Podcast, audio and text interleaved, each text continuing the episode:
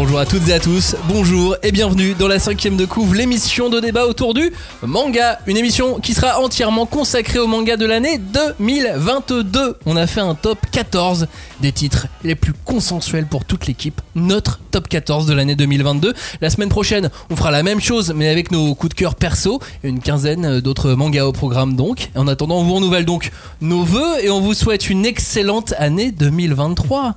Et on vous remercie, on vous remercie de nous avoir suivis si nombreux en 2022. Vous avez plus de euh, oh, ça fait, c'est un gros chiffre ça. Plus de 300 000 écoutes en 2022. Wow. 300 Vous êtes plus de 300 000. Attends, non, plus de 350 000 écoutes, pardon, plus j'ai même, j'ai même On raté un mon des chiffre. rockstars. Ah. Bah, plus 16% sur l'année si vous voulez être un peu, euh, un peu pointu, voilà. Moi Wow. j'ai écouté 50 fois chaque émission.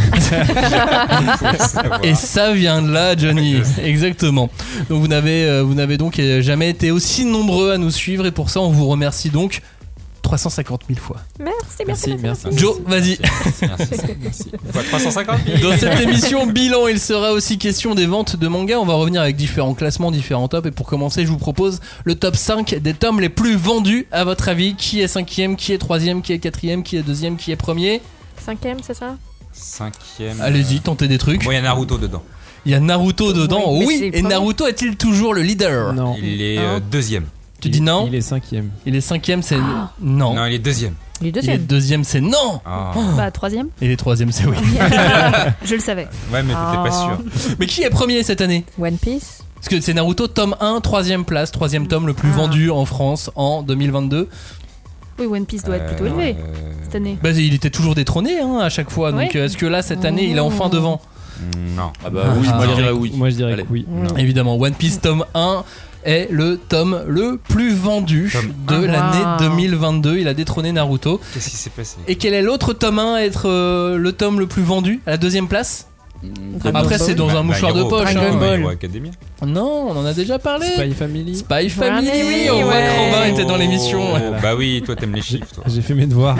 T'as fait tes devoirs, bien joué. Euh, quatrième et cinquième? Bah, Kaiju 8 Non, Non, pas Je Kaiju. sais pas, Dendadan non, un Non, indice. c'est un manga qui est dans les trois premiers aussi. Oui, c'est One Piece One 103 ou 102. One Piece tome 2, tout simplement. Ah. Quatrième Oh. tome le plus vendu. Et cinquième Naruto. Non, Non. l'autre. One Piece. Trois. Academia. L'autre. Jujutsu Kaisen. Spy Family. Tome 7. Waouh Ah oui, le 7. Oui, le 7. Attends, ça dépend. C'est Est-ce que celui c'est celui Non, il n'y a pas de collector. avec le chien ou pas Non, le collector.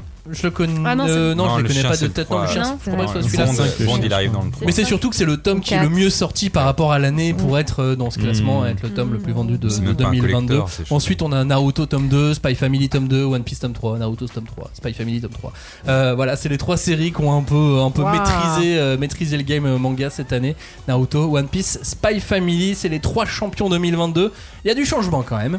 Et maintenant, voici le top 14 de nos meilleurs mangas de l'année passée dans la de couvre. C'est parti.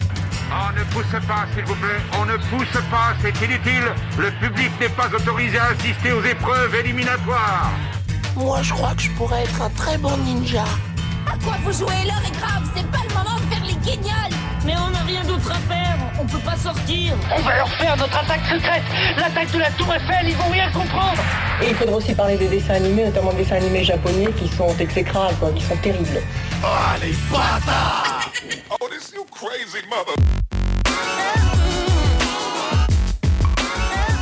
Rebonjour, re-bienvenue à tous. Cette fois encore, nous allons charcuter, découper, disséquer et aimer les nouveautés manga de 2022. Avec nous, celui qui a toujours euh, choisi avec soin les mots qu'il utilise, surtout si on parle des gens qui se plaignent euh, des- dans les réseaux sociaux. Salut Robin. C'est un truc qui est revenu cette année, j'ai remarqué. C'était ma marotte. C'était une petite marotte. Marotte, papy, grincheux Oh, bam Pas mal, pas mal. Euh, cette année, lui, il a vaincu toutes les épidémies, toutes les maladies, et il est avec nous. Connard. Salut Johnny Bonjour Parce que Bah l'année oui. dernière, tu te souviens? T'étais pas là? C'est vrai, j'étais malade C'était T'étais pourquoi? bah, t'étais qu'à contact. Ah oui, c'est vrai, vous m'avez évincé alors On que t'a totalement. Euh, bah, non, en fait, Ah, t'étais de que l'autre côté de la porte à écouter. euh. tout le monde savait que c'était C'était surfait. un Bah, protocole savait sanitaire, pas. ça n'a rien à voir. Ça faisait deux semaines que j'ai mal à la gorge et je suis venu là. Super, merci. Elle, elle pourra tout vous dire sur comment ranger sa bibliothèque quand on a des enfants qui peuvent se servir dedans. Ça va, Julie? Salut. Alors, qu'est-ce qu'on met en haut? Berserk, c'est à quel, à quel niveau à peu Berserk, c'est le plus haut. C'est plus haut. Et hein, là, ouais. je commence à me dire, Hum, l'habitant de l'infini est un peu trop bas. Il va falloir le remonter Ouais. aussi. Grandissent en plus. Elle, en parlant de bibliothèque en 2022, elle a multiplié les mangas dedans, comme euh, certains multipliaient les pains, elle a multiplié les mangas. Ça va, Clémence? Salut, ça va très bien. Moi, j'en rajoute parce que ma bibliothèque est quand même une des plus petites, je pense, de toute Mais c'est pour ça, il faut multiplier. Exactement, il faut, je voilà. multiplie. Du coup, à la maison, euh, il y a des gens qui Je se peignent. m'étends, voilà. Oui, je m'étends dans les bibliothèques des autres gens de la maison. Il est avec moi le recordman des bilans de l'année manga de la cinquième de couve. Monseigneur Cagnard, bonjour. Bien le bonjour, Maximilien. Pourquoi il a le record? Bah, c'est lui qui en a fait le plus, C'est tout. avec moi. Tu peux pas tester. Tu peux pas tester, t'étais pas là. Déjà, t'es Ah, parti pendant un an avec le tour du monde. t'es parti avec le Covid. T'as perdu, t'as perdu. T'as du retard, quoi, Johnny. C'est abusé. Hashtag 5DC pour réagir, Discord, Facebook, Insta, Twitter, cherchez, vous nous trouverez comme d'habitude pour ne rater aucun épisode. Pensez à vous abonner sur votre plateforme d'écoute habituelle comme Spotify, c'est là où on est le plus écouté par exemple, Apple Podcast ou toutes les autres. N'hésitez pas à mettre aussi des commentaires sur ces applications. Nous avons donc cette année établi un top 14. L'an dernier c'était 15, cette année c'est 14. Il a été réalisé ce top à partir de nos lectures à tous les 6 et pour faire ce top on a tout au long de l'année, euh, surtout avec un gros rush à la fin, mis des notes sur 100 à toutes les nouveautés manga qu'on a lues. On a révisé ces notes plusieurs fois d'ailleurs, et puis ce ne sont pas des notes objectives, hein, ce sont des notes subjectives pour mesurer le plaisir de lecture qu'on a eu, tout simplement. Il n'y a pas de question euh, plus compliquée que ça. Euh, on ne s'est pas posé euh, mille interrogations à chaque fois pour faire ces notes. Évidemment, tout le monde n'a pas pu lire toutes les nouveautés, donc quand on n'a pas réussi à convaincre les autres de dire euh, de lire ce titre, euh, on a essayé de faire du lobbying en interne entre nous. Hein. Eh bien, euh, si certains n'ont pas souhaité le, le lire ou ça leur est tombé des mains aussi, ça, ça arrive. Euh, eh bien, la note finale a été un petit peu dégradée. Puis ensuite, on a fait une moyenne des notes et puis ça donne 14 bouquins qui ont eu une moyenne d'au moins 80 sur 100 entre nous 6. Pour les coups de cœur hein, qui n'ont pas été forcément partagés par le reste de l'équipe, ça, ça sera la semaine prochaine. Il y a tout de même 5 titres hein, qui étaient pas loin d'intégrer ce classement, mais c'est le jeu, voilà. Ils étaient en dessous de la 14e place, Allez, mais au-dessus des perdants. 80 sur 100. Annonce les perdants. C'était Clévatès, Oh les non, œuvres jeunesse de. Fujimoto, Shujin X et Toganunki. Oh. Et au sommaire également parlera la semaine cette émission, peut-être ou peut-être pas, il y a, il y a des chances.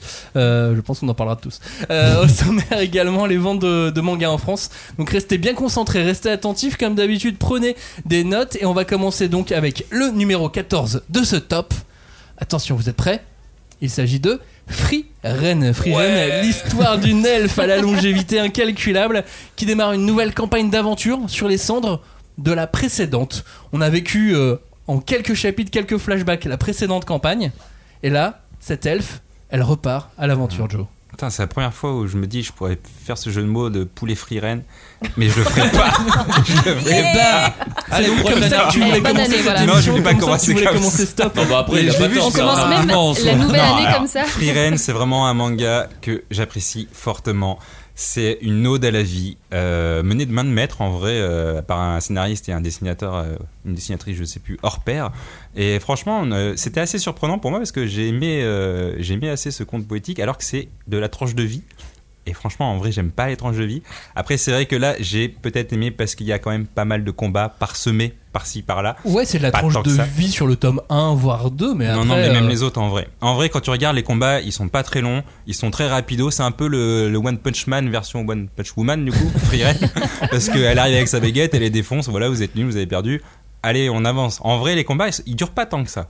Ouais, mais il y a la quête. Ce qu'il n'y a pas dans une tranche de vie, c'est que là, il y a vraiment Non, une la quête. quête, Elle oui, se euh, fait des, nouveaux, euh, des nouveaux partenaires. Ils sont en train de faire une, euh, de faire une campagne de fantasy, quoi, d'histoire de. de Après, l'objectif, c'est de retuer le, le roi démon. Mais il y a un truc que j'ai remarqué et, et que, que j'apprécie pas mal, c'est vraiment que, comparé aux autres mangas qui se focalisent beaucoup sur les têtes de personnages, parce que les mangas, voilà, c'est de l'émotion, donc on a pas mal de zoom souvent dans les mangas. Là, c'est très dézoomé, t'as l'impression que tu vois tout le temps des décors. Tu vois toujours des petits personnages qui sont dans la nature, qui sont dans les montagnes, qui sont euh, le côté épique, le côté grandiose, ressort dix fois plus dans Free Ren que dans tous les autres mangas que j'ai lus. si tu veux. Et tu trouves pas que euh, les, les auteurs arrivent à donner vie à, à l'elfe mais euh, de manière euh, très cohérente. Enfin, des elfes, on en a vu, on, on les connaît, tu sais, les elfes dans les histoires, ils ont des oreilles pointues, super, ils vivent longtemps, ok. Tout ça, on, on maîtrise, et ils ont des pouvoirs avec la nature ou pas, enfin, selon, selon, selon les versions, mais là, ils ont réussi à rendre le personnage super cohérent avec ce monde-là. Ouais, puis pas que le personnage, au final, c'est l'espèce euh, entière, parce que c'est vrai que quand, au tout début de l'année, on- quand on avait lu euh, Free Ren, tome 1 et 2, on se posait des questions sur est-ce qu'il y a des elfes masculins, est-ce que, comment ils font pour se reproduire, etc. On a quand même certaines réponses dans les tomes suivants, vu qu'on voit euh, des gens de son peuple qui apparaissent, on voit des explications de, de depuis combien de temps elle est, Ouais, elle, ça met un elle est peu là de sur Terre. temps, mais ça arrive. Donc euh, il y, a, il y a cette histoire euh, de la race qui est aussi là et qui est super. ouais. Non, j'aime bien. Et puis bah c'est un bouquin qui a bien marché cette année en plus. Ah bah, euh, ça, un- On peut pas bouter ce Mais plaisir là c'est ça aussi quand on a aimé fou. Free Ren. c'est que c'est un vrai succès commercial malgré son côté tranche de vie. Généralement, un tranche de vie, ça marche pas trop, on va dire. En tout cas, c'est assez rare dans le manga que ça marche, et surtout sur ce public cible. La tranche de vie, euh, je sais pas, Sacré Mamie, ça marche bien. Mais en vrai, là, sur le public cible du shonen, tranche de vie, euh, avec euh, une elfe où il y a très peu de combats, Je sais pas c'est quoi le public cible? Enfin, qu'est-ce que tu imagines comme public cible? Parce que moi je trouve que c'est un manga plutôt grand public au final. Bah, pour moi, le public cible, c'est ceux qui veulent être apaisés. C'est un Yashikei, je pense. non, non, mais en vrai, moi, j'ai lu beaucoup de tomes de, de Free Ren, et à chaque fois, je me dis, ah bah, je suis content, je suis, euh, je suis serein Mais- après cette lecture. il a dépassé Peut-être le que tu public aimes cible. bien ouais. la tranche Bah de vie en fait, Non. euh, Joe. Non, non, non, j'aime pas Peut-être que tu refuses, mais que Non, non, au fond de non, toi. T'es en train de te l'avouer là Non, pas du tout. Là, il y a de l'humour. J'aime cet humour. euh, J'aime, franchement, le, côté apaisant quand, quand tu lis un tome. Dommage qu'il n'y en ait pas plus. euh. On en a 6 par an, là, c'est pas mal. Mais c'est marrant parce que moi je le vois quasiment pas ce côté tranche de vie. Moi j'arrive à voir euh, la, la montée de la troupe de héros, la façon dont, dont cette troupe euh, est en train d'être euh, d'être construite peu à peu, lentement. Alors plus lentement que les autres titres de fantasy, ça c'est sûr que euh, c'est pas un titre euh, un titre très très très, très speed. On n'est pas dans les chroniques de la guerre de Lodos, mais euh, voilà, c'est euh, à la fois très classique, ça respecte certains codes.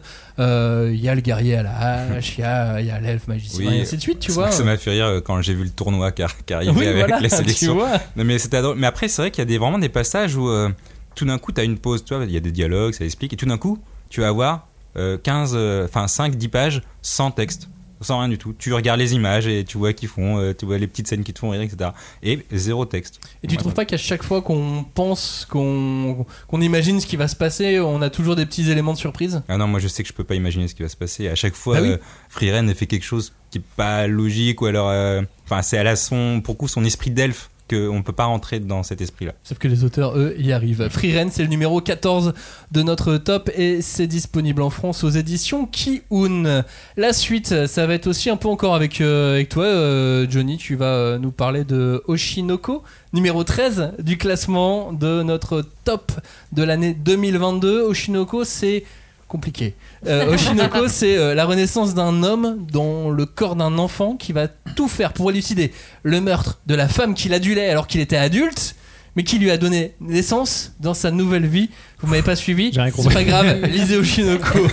Franchement, l'histoire elle est assez compliquée. Pour moi, c'est pour ça aussi que c'est l'ovni de cette année. Euh, tout est surprenant dans le titre, euh, que ce soit la couverture qui est super colorée, t'as l'impression que c'est un shojo et pas du tout. Euh, l'histoire, c'est rocambolesque. Enfin, tu tu sais pas où tu vas. Quand tu lis le tome 1, déjà, tu fais bon. C'est c'est quoi cette histoire? Et là, t'arrives au tome 2, je fais quoi? Mais je, je comprends rien. Les personnages, c'est très charismatique, mais ils sont tous différents dans, dans le sens où ils ont tous un objectif différent. Et là, on va découvrir chacun que euh, plus ou moins ils sont liés ensemble et ils ne le savent pas. Et moi, j'en suis au tome 5, ils ne le savent toujours pas. Je sais pas quand est-ce qu'ils vont le savoir. Mais euh, non, non, c'est vraiment l'OVNI. euh, moi, c'est mon top 2 des titres 100% original. Le top 1, il viendra plus tard, je vous le dirai. Mais euh, c'est c'est pas anodin qu'il soit pas mal vendu. Au final, Et- parce qu'il est 9ème, toi. Oshinoko, Julie, euh, il faut au moins lire les deux premiers tomes, sinon on passe à côté. Bah, moi, je pense, euh, parce que, enfin, comme dit Johnny, en un tome, euh, t'as tellement d'histoires en, une histoire, c'est hyper complet. Euh, donc, on, est, comme tu disais, donc sur un isekai, puisqu'il y a une, histoire de mort, de résurrection, mais on a un thriller. En plus, on a euh, une, voilà, on découvre le monde du showbiz parce que donc la femme en question, c'est une idole qui s'apprêtait à percer. Et t'as tous ces, ces, ces, couches-là, toutes ces couches-là qui font une espèce de millefeuille euh, hyper surprenant. Et euh, bah, t'as toujours un, un fil qui va qui va t'intriguer quoi et que tu vas tirer tirer jusqu'à être au cœur de l'histoire et là tu vas te rendre compte que c'est trop bien et tu veux la voir la suite Oshinoko, on met donc dans la version euh, inclassable entre vous deux. Voilà, c'est- Ouais. c'est pas classable c'est pas, classable du tout. euh. Mais euh, il, est, c'est- il est pas mal ce type parce que t'as pas mal de critiques qui sont assez ambivalentes. T'as une critique de la société dans son ensemble où vraiment là on va te critiquer le système japonais, le critiquer. Euh, euh, Julie va en parler, mais du show business. Mm. Mais on a aussi la critique des lecteurs eux-mêmes.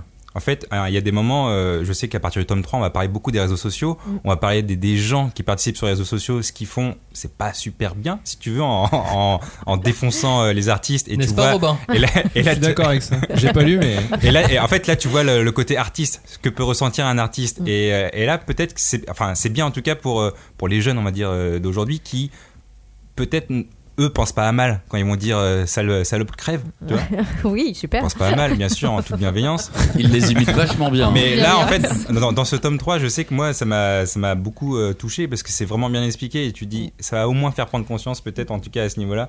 Et euh, il y a pas mal de choses. Il y a la réaction des fans versus des idoles. Après, c'est typiquement japonais, mais on peut l'élargir euh, au niveau mondial quand même. Puis il y a tout ce côté Ouais. showbiz aussi. Bah oui, mais euh, en fait, il y a le côté euh, showbiz parce que donc les, les, enfants d'une idol vont essayer de euh, bah, prendre la revanche qu'elle n'a pas pu prendre euh, sur la vie en devenant célèbre à sa place et en élucidant au, au passage euh, l'histoire de son meurtre quoi. Parce que donc elle a été assassinée sous leurs yeux. Ça fait un peu euh, mal. Mais euh, du coup euh, ce qui est important c'est que ils vont euh, comment dire petit pe- petit à petit euh, intégrer tout, euh, tout un système qui euh, est l'industrie du divertissement euh, au sens le plus large possible. Donc euh, ça va être les idoles qui font de la chanson, le mannequinat, la télé-réalité, le cinéma qui fait intervenir des acteurs parfois très très jeunes, etc. Et même le théâtre sur les, les derniers volumes, et même les pièces de théâtre, comment dire, qui ont été qui sont des adaptations d'autres produits culturels comme des mangas ou des livres, etc. etc. Donc c'est vraiment, euh, je pense, tout un, un- un voile comme ça qui est plus soulevé que secoué gentiment, hein, parce que là euh, c'est vraiment genre là, tu voulais pas voir toutes les ficelles, bah tu, tu les vois bien.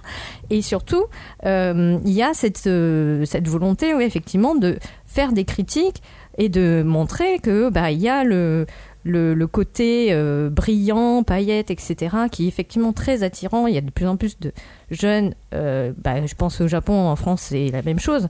On a tous vu ce qu'il y avait sur les réseaux sociaux, des gens qui sont euh, connus par la télé, par ce genre de, médias, etc., mais qui veulent percer.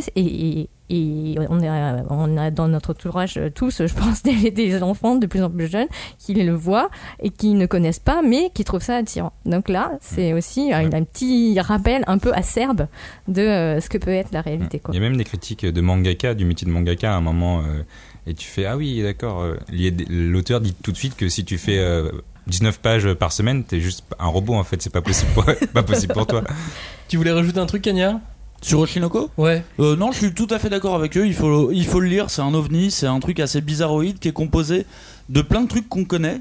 Mais du coup, mis ensemble, tu sais, c'est vraiment une recette qui est censée pas fonctionner au final. Et ça marche. Et, et ça marche, euh, Ouais. ça marche vachement bien. C'est très intriguant. C'est peut-être le premier isekai où j'ai vraiment envie de lire la suite. Pour Ouais, c'est pas un vrai isekai pour moi, mais, mais je pense en, en gros, je pense que si Actage avait continué, ça aurait été vraiment le concurrent principal. Mm. Là maintenant, il est tout seul parce que c'est vraiment le Ah, seul de ah, sa catégorie. Bah attends peut-être de voir Akane Banashi si jamais ça sort en France. cette Et année. Oui. paf, dans ta gueule. et ben voilà, prions pour Akane. C'est vrai que Actage avait lancé un peu ça en 2020, ça s'est arrêté malheureusement, et du coup là, euh, là on reprend le show business. Tu voulais rajouter un truc, Julie? Oui, en fait, euh, bah, c'est c'est ce que Joe a dit tout à l'heure qui m'y fait penser, mais les couvertures, effectivement, sont hyper pop, euh, très colorées, avec des, idoles qui font des, des petits symboles avec leurs leurs mains, genre haha, victoire, machin. Et je trouve que c'est une utilisation très intelligente d'un- du manga euh, au sens le plus pop. Parce que euh, les dessins sont très euh, limite kawaii, enfin c'est un univers de, de jeunes gens euh, hy- hyper lisses, hyper maquillés, toujours avec des filtres et tout. Et puis, bah en fait, ce qu'ils disent, c'est pas du tout joli, quoi. Donc, c'est c'est vraiment l'utilisation à contre-emploi de ce graphisme-là, très pop et mainstream, qui est aussi très intéressante. Oshinoko, c'était le numéro 13 de notre top 2022 et c'est aux éditions Kurokawa. On passe non pas au 12e mais au 11e ex aequo. Eh ouais, il y a toujours un ex aequo. Il y en a que un cette année euh, d'ex aequo. Et euh, ce manga, c'est euh, Full Night. Full Night, on est dans un monde où le soleil ne brille plus sur la planète Terre en tout cas. On ne sait pas s'il brille vraiment, mais en tout cas, il ne passe plus euh, du tout une barrière de, nuages, une barrière tout court. Et un homme subit une transformation. C'est le héros du manga. Et cette transformation lui permet de parler à des végétaux humains. Et il enquête sur et grâce à eux, mais c'est un peu plus complexe euh, que ça, parce qu'on est, euh, Clémence, dans une sorte de science-fiction un peu étrange. Oui, on pourrait même dire euh, une sorte de récit d'anticipation dystopique, un peu chelou. Enfin, c'est vrai que le fait que les humains se retrouvent transformés en plantes, déjà, c'est un peu étrange. euh. Mais il y a une vraie raison hein, pour ça. Oui, il y a une vraie raison. Il y, a du, il y a du SF, il y a du polar, du fantastique, il y a des propos politiques, sociétaux. Enfin, c'est un peu un mélange de plein de choses. Bah, et- À partir du moment où on rajoute des impôts sur l'oxygène, euh, ouais, c'est dans hyper intéressant Bah en ouais. vrai, euh, surtout aujourd'hui, enfin je veux dire dans un contexte où il y a beaucoup de débats sur les questions écologiques, tout ça. Et en vrai, moi j'ai reçu euh, ce titre sans trop en, av- en avoir entendu parler. Enfin, c'est arrivé sur ma pile à lire euh, et puis je l'ai laissé là pendant un petit moment, j'avoue. Et en fait, à la lecture, j'ai adoré. Bah, déjà, le style m'a accroché. Puis après, c'est vrai que l'histoire est assez, euh, c'est assez prenant en fait. Moi, j'ai vraiment eu envie de lire la suite. Je sais pas ce que t'en as pensé, toi, Robin. Bah, en fait, je pense que ouais, parce que moi j'ai beaucoup aimé aussi, et euh, je pense que ce qui a renforcé ce côté, euh, ce plaisir de lecture, c'est effectivement ce que tu viens de dire, c'est que c'est un titre qui est un peu sorti de nulle part, je trouve. En plus, il me semble qu'il est sorti genre en avril ou en mai, tu vois, une période qui est un peu molle euh, en termes de, de, de grosse actu, tu vois, genre. Et, et je sais pas, je pense que il est arrivé, il y avait cette espèce de couverture un peu concept, euh, un peu intrigante et tout, euh, ce, ce visage de personnage qui est voilà, qui est assez impactant. Et puis bah après j'ai plongé dedans et effectivement j'ai été pris complètement par cette espèce d'univers déroutant où vraiment tu comprends pas trop au début comment ça fonctionne et très vite tu vas te rendre compte qu'en fait l'auteur il va utiliser euh, tout ce- ce- cette création d'univers pour et finalement parler beaucoup de politique effectivement de, de voilà de rapports sociaux de rapports au monde etc et puis il y a euh, cette patte graphique quoi c'est Oui, c'est ça. un- Graphiquement, c'est très loin des canons actuels. Ah bah, c'est pas clairement. classique du tout. Clairement, je pense que d'ailleurs, c'est à mon avis, c'est un dessin qui peut être clivant, tu vois, parce Ouais. que c'est vraiment, il est pas du tout dans les dans les canons habituels. Euh, Il y a de mémoire, alors j'ai pas les pages sous les yeux, mais il y a pas assez peu de trame. C'est beaucoup aussi des, des gros aplats noirs, un jeu beaucoup sur les contrastes, le noir et blanc. Bon, tu me diras, on parle d'un monde sans lumière, donc c'est un peu logique. oui, c'est ce que j'allais dire. ouais. Mais, euh, mais voilà, il y a vraiment tout ça qui fait que pour moi, ça vraiment, euh, ce, ce bouquin, euh, il m'est vraiment resté euh, toute l'année en tête parce que c'était une grosse découverte. Quoi. Bah, je voulais juste rebondir effectivement sur le côté euh, graphique. euh, comme tu dis, à mon avis, c'est clairement clivant. euh, je pense qu'il y a des gens qui vont pas du tout accrocher. Mais moi, c'est une des raisons pour lesquelles j'ai été attirée en fait dans les premières pages. Je trouve qu'il y a une, il a une façon quand même de construire son récit, comme tu dis, dans un monde sans lumière, avec un jeu de contraste, avec euh, voilà des, des pages où il y a énormément de blanc ou énormément de noir. Enfin, et en fait, c'est en plus, on est dans un monde qui visiblement est quand même assez violent, avec un propos quand même très sérieux. Et je trouve que le, oui, le style en fait a, met vachement bien ça en avant. Ouais, mais euh, en même temps, c'est marrant parce que c'est oppressant, mais il y a dans le, dans le graphisme et la mise en scène, il y a de la respiration. Du Mm. coup, c'est un peu marrant parce que c'est un truc qui parle de plantes, qui sont vraiment les, les, les végétaux, enfin les, les, les êtres vivants qui créent de la, la respiration. Et qu'on voit euh, peu qui crée finalement. l'oxygène. Ouais, mais en fait, euh, au final, moi, c'est ça qui m'intéresse, c'est c'est justement comment il va utiliser cette espèce de de euh, finalement euh, comment dire le, point de départ c'est effectivement qu'il y a euh, cette méthode de transfloraison. Donc c'est transformer un- une méthode enfin en tout cas une invention dans cet univers où les scientifiques ont réussi à transformer les humains en plantes parce que justement il n'y a plus d'oxygène dans ce monde et il faut comme on a besoin de végétaux bah il y a des humains qui décident de euh, donner en gage euh, leur vie entre guillemets pour se transformer en fleurs pour Contre de euh, contribuer voilà, Voilà. à- au ils fait ont de quelques mois, il me semble, un peu de vie normale avant peu à peu de devenir des plantes. et du coup, ils ont cette espèce de statut qui est bizarre, qui est entre le fait que c'est des marginaux, des parias, un peu, c'est des gens qui, sont, qui ont fait ça parce qu'ils avaient plus le choix, et en même temps, c'est par eux que euh, le monde parvient à survivre. Donc il y a vraiment euh, tout ce truc, euh, bah, ce propos très politique finalement, c'est ça aussi qui, qui participe à la personnalité du titre. Quoi. Euh, Je sais que j'avais lu une interview de l'auteur où il disait que c'était le film Joker de Todd Phillips qu'il avait inspiré. euh, bon, bah ça se voit à la couve du tome 1, le Mhm. personnage principal, il ressemble clairement au Joker. Joker qui n'est pas un très bon film selon moi, donc comme quoi on peut faire des belles œuvres en étant inspiré par des trucs de merde, mais ça après c'est c'est autre chose. Ah, des trucs Mais de alors- merde. Oh bah T'es passé de pas très bon à merde. Mais tu vois, moi, ça m'a fait penser à limite à, un- à Black Mirror. Enfin, tu vois, un épisode Bah, de Black en fait- Mirror où en fait il s'est dit tiens, vas-y, je prendre le concept et je vais en trouve- faire un je trouve manga. ça beaucoup plus intelligent que Joker que je trouvais assez manichéen et assez euh, à bas du front en termes de propos politiques. Là, je trouve que Full Night c'est justement très intelligent.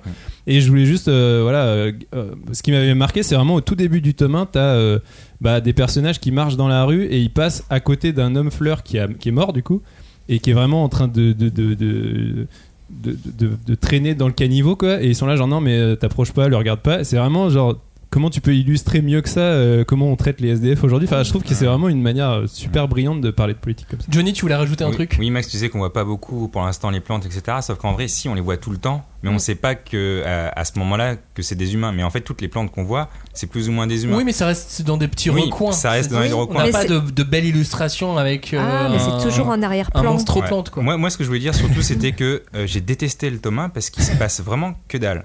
Et genre vraiment rien du tout. Et au début, je comprenais pas bah, on- quelle histoire on allait avoir. Et en fait, c'est à partir du tome 2 Mm. que là, on découvre vraiment l'intention de l'auteur. Et clairement, pour moi, t'es obligé de lire les deux tomes au moins pour savoir si tu vas aimer ce titre. C'est pas possible que tu l'aimes avec juste ouais le tome 1. bah c'est vrai que le tome Si, c'est possible. Mais Alors oui, mais moi- tu, tu vas être déçu Ouais, par le tome ouais, 2. moi, j'avais adoré le tome Non, 1, mais je pense que le tome 1 ce qui peut avoir de frustrant c'est qu'il est très construit sous forme de petites histoires à chaque fois c'est une Mm. petite Mm. enquête euh, Ouais, même, ouais, pas, même pas, hein. Si, Même si, le, si, il a raison, parce non, mais que le tome tu 1, vois- c'est pas vraiment une petite enquête. C'est à partir du tome non, 2 non. où t'as quelque Non mais c'est plusieurs à chaque fois genre en gros quand ils comprennent qu'il a ce pouvoir de parler aux plantes parce que c'est vrai que c'est la particularité de héros c'est que lui il va pouvoir parler aux humains qui ont été transflorés et qui deviennent des plantes.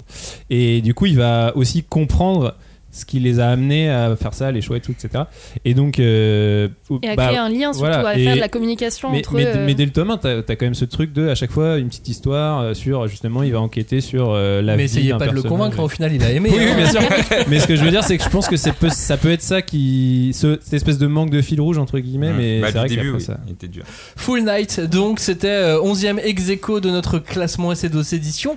Et Glenna, 11e, également 11e ex aequo avec Full Night, c'est le manga Ranking of Kings. Ça, vous en avez peut-être un, peu plus entendu parler parce que l'animé a eu une certaine euh, résonance euh, en France cette année.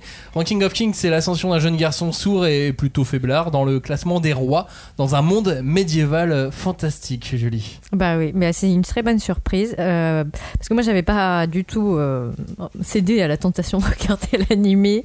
Non mais en- enfin tout ça pour dire, bah c'est étrange parce que euh, les couvertures, le design euh, font que c'est c'est un peu vieillot, un peu simplet.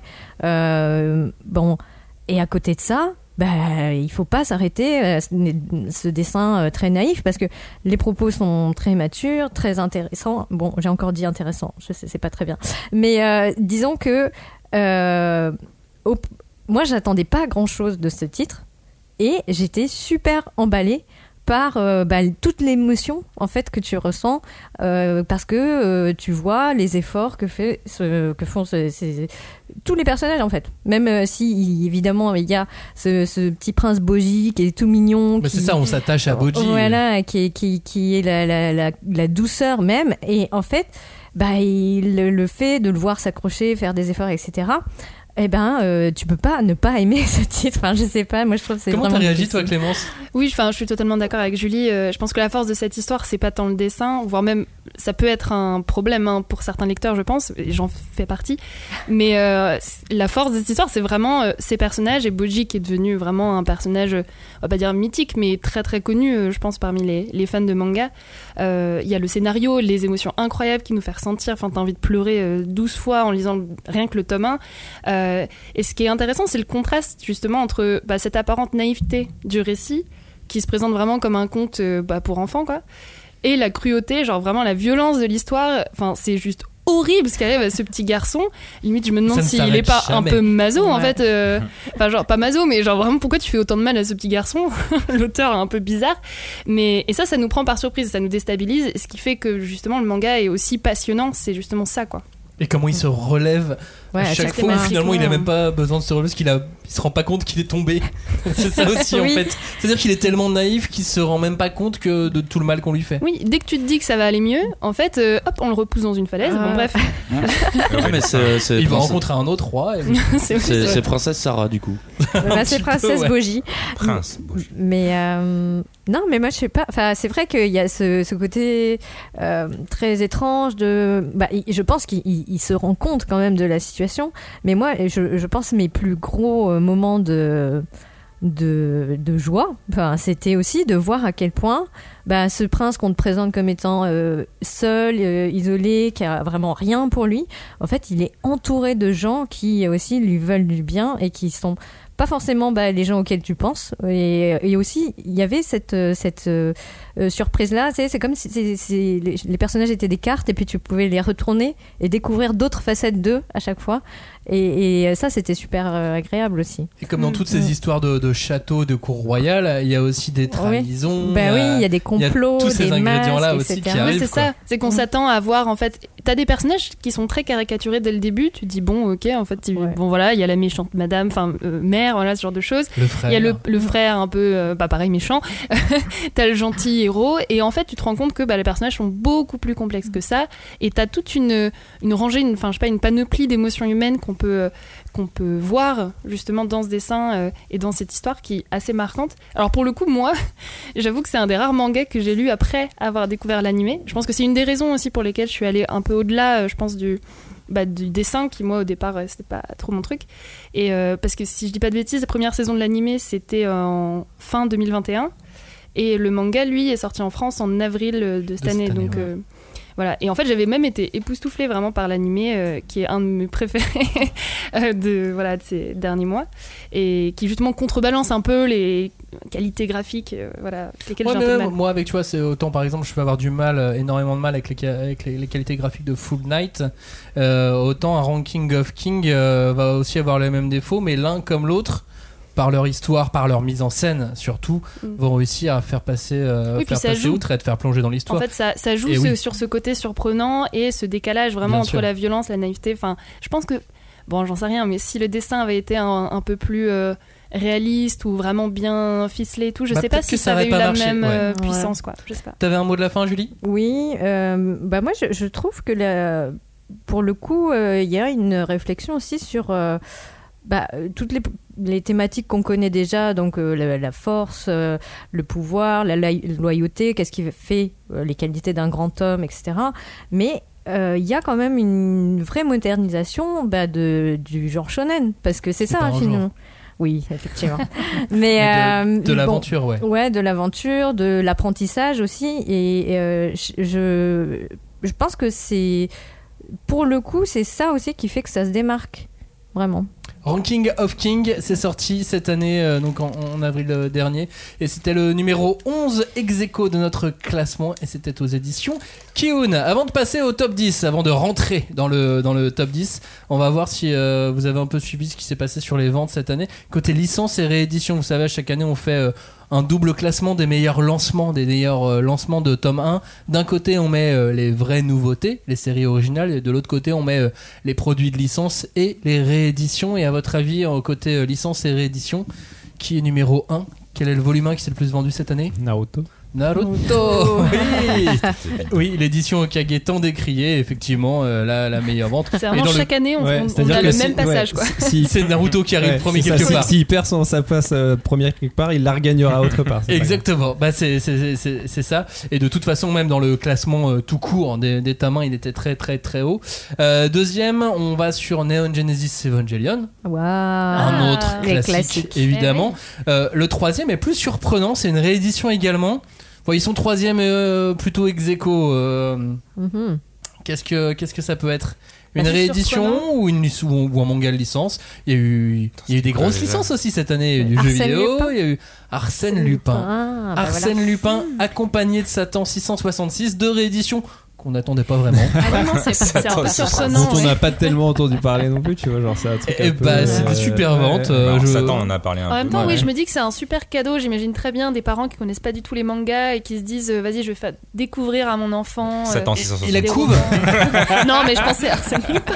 C'est vrai qu'entre les deux. Bah, le Satan est à 3 euros, donc ça, ça Ouais, aide ça aussi. aide. Ah. Et, euh, et le Arsène Lupin, bah, c'est le nom Arsène Lupin. Et puis la couve, elle est plutôt bien. Oui, mais il y a eu la série. Il y a aussi, Omar Sy, Merci, merci. C'était fait avant. euh, C'est un truc qui date de 2014, quelque chose comme ça, euh, je crois, Arsène Lupin. Euh, cinquième, c'est comme chaque année, il en faut un dans ce classement. Un, Un classique Pokémon. de Lovecraft. Un Pokémon. Ah. Oh. Ah oui. Alors, Le Molos, Le Molos. cinquième. Lequel, ouais, Momol. Euh, Ils en sont à sixième. combien Ils en sont bah, beaucoup. Euh, non, mais ils en font que deux par an, donc Ouais. euh, ça, ça, ça Après, prend le. Molos, c'est la première œuvre de l'auteur. Bon, très grosse licence. C'est en grosse. sixième place. Pokémon. Des Dragon non, Ball. plus gros. Euh, Plus gros que. Pokémon Plus gros que Pokémon. Ken.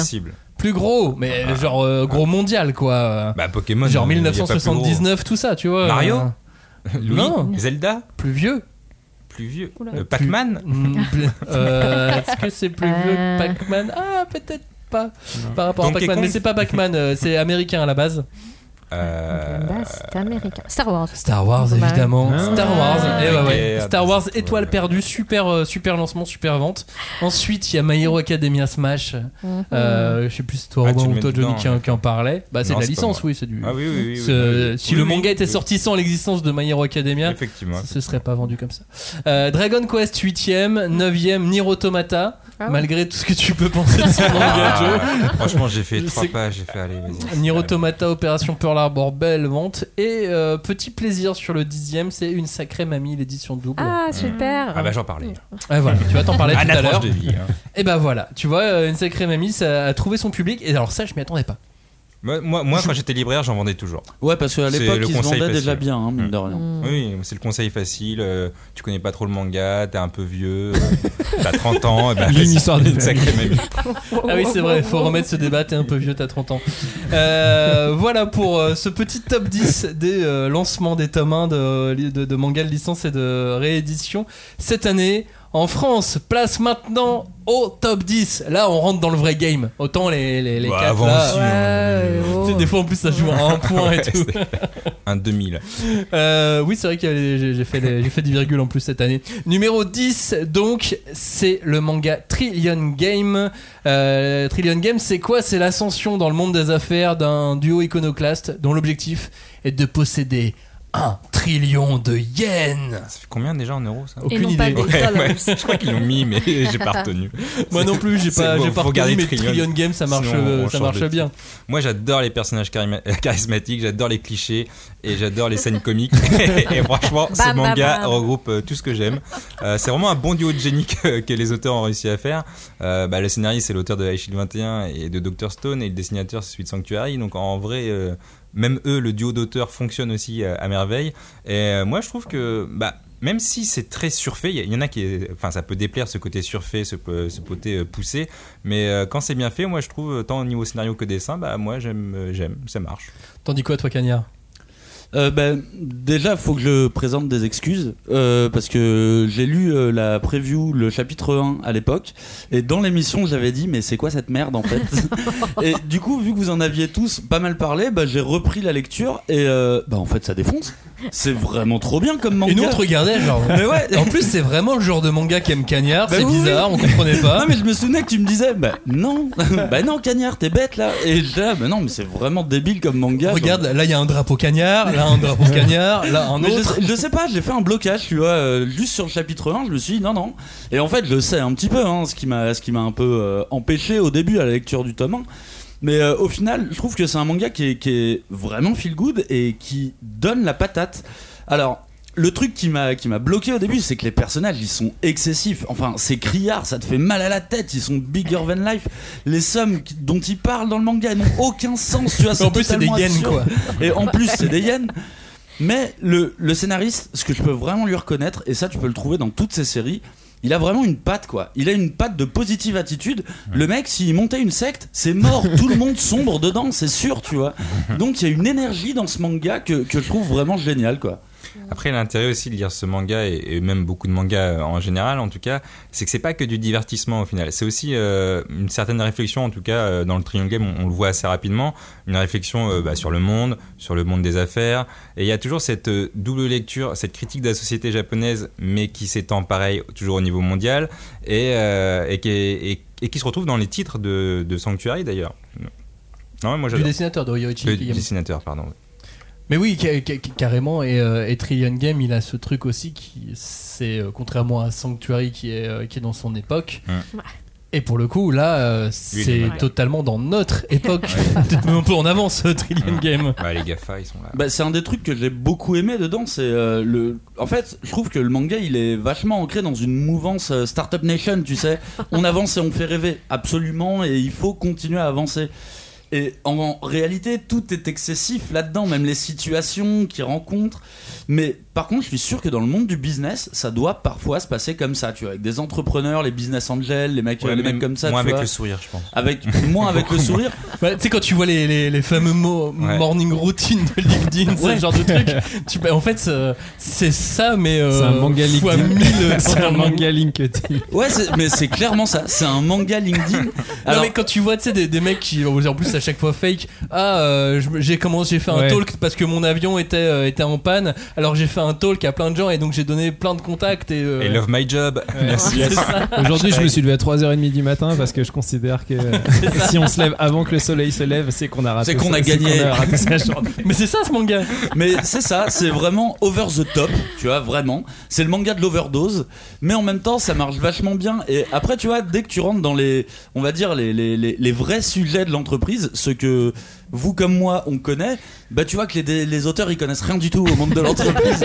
Il y a une phase avec un entretien d'embauche, c'est là, mais non, ça se passe pas du tout comme ça, un entretien d'embauche. Mais scénaristiquement... Tiens, d'embauche japonais, c'est ça. Ouais, mais c'est nécessaire pour le scénario, tu vois, c'est nécessaire que ça se passe comme ça. T'as t'as vraiment une meuf qui se fait embaucher, elle ne sait pas pour quel boulot elle se fait embaucher. mais ça au Japon c'est ça arrive en C'est France. possible, Hein. hein. Franchement, ça Ouais, non mais et au Japon tu- c'est vraiment possible hein. Non mais vous voyez la scène euh, Oui, dont je Mais parle, oui, bah, ils c'est- en plus, en plus, ils se disent que genre c'est comme s'il avait un super pouvoir des Ouais, c'est entretiens. ça. Genre il sait ce qu'il faut dire comme histoire, parce qu'ils savent, tout le monde sait qu'il ment, mais comme il sait mentir la bonne Ouais, histoire, bah ça. du coup euh, ça passe quoi. Mais ça me, ça, me, ça me fait rire parce que je vois ce décalage, genre, bon, ok, ils savent pas à quoi ressemble le monde de l'entreprise, mais en même temps, ils l'ont romancé de manière vraiment rigolote, quoi. C'est marrant et j'ai absolument envie de connaître la suite, du coup. Trillion Game aux éditions euh, Glénat c'est donc euh, sorti euh, cette année c'était numéro 10 de notre top, top- de notre top 2022 Neuvième maintenant, on part sur de la science-fiction, même si euh, Trillion Game est aussi un peu de la science-fiction quelque part, euh, avec Léviathan. Léviathan, c'est une création des éditions euh, Kiun. C'est l'histoire d'une équipe spatiale qui tombe sur un vaisseau abandonné, le Léviathan, et la terrible histoire qui a conduit ce vaisseau spatial à cet endroit. Julie, et alors là, sur quoi on tombe? Tadam. Un drame. Et sur un journal. Et un journal qui emmène un battle Oui. royal et ainsi de Et suite. oui, oui. Euh, Il y a des enfants qui ont perdu la vie. Il y avait une seule capsule. On ne sait pas ce qui s'est passé. Il y a des pièges dans le vaisseau. Ah, c'est horrible. Mais euh, non, moi je suis très contente de le voir dans le top parce que déjà l'an dernier je, l'avais repéré et il devait sortir à la il fin. devait sortir en 2021. Voilà, il aurait 21. pu être dans notre classement 2021, Et mais non. voilà. Mais du coup, bon, on a toujours gardé un œil sur lui et nous avons bien fait.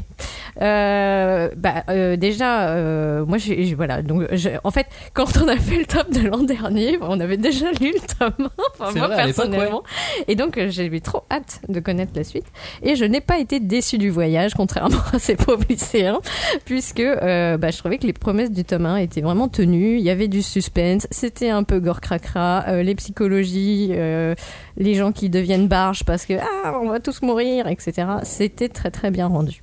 Robin, comment tu l'as senti, toi, euh, ce, titre? Ça t'étonne que ça soit une création par un éditeur français?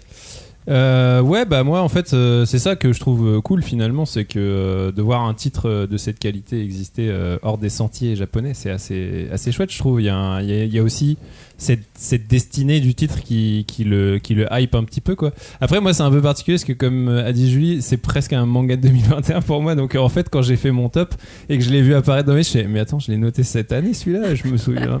ok. Et après, j'ai, oui, mais en même temps, euh, c'est vrai que c'était cool. Et, Ouais, c'est euh, C'est distorsion spatiale. et et non, mais après, voilà, c'est, je disais, c'est un titre de qualité. C'est vrai que, alors, ce qui est un peu particulier, c'est que euh, quand tu le lis, moi, je trouve que il y a plein d'ingrédients qui te donnent l'impression d'avoir déjà lu ce bouquin, quoi. T'es t'es un peu dans un, t'es t'es Oui, très oui, en terrain balisé, tu vois. Tu te dis bon bah.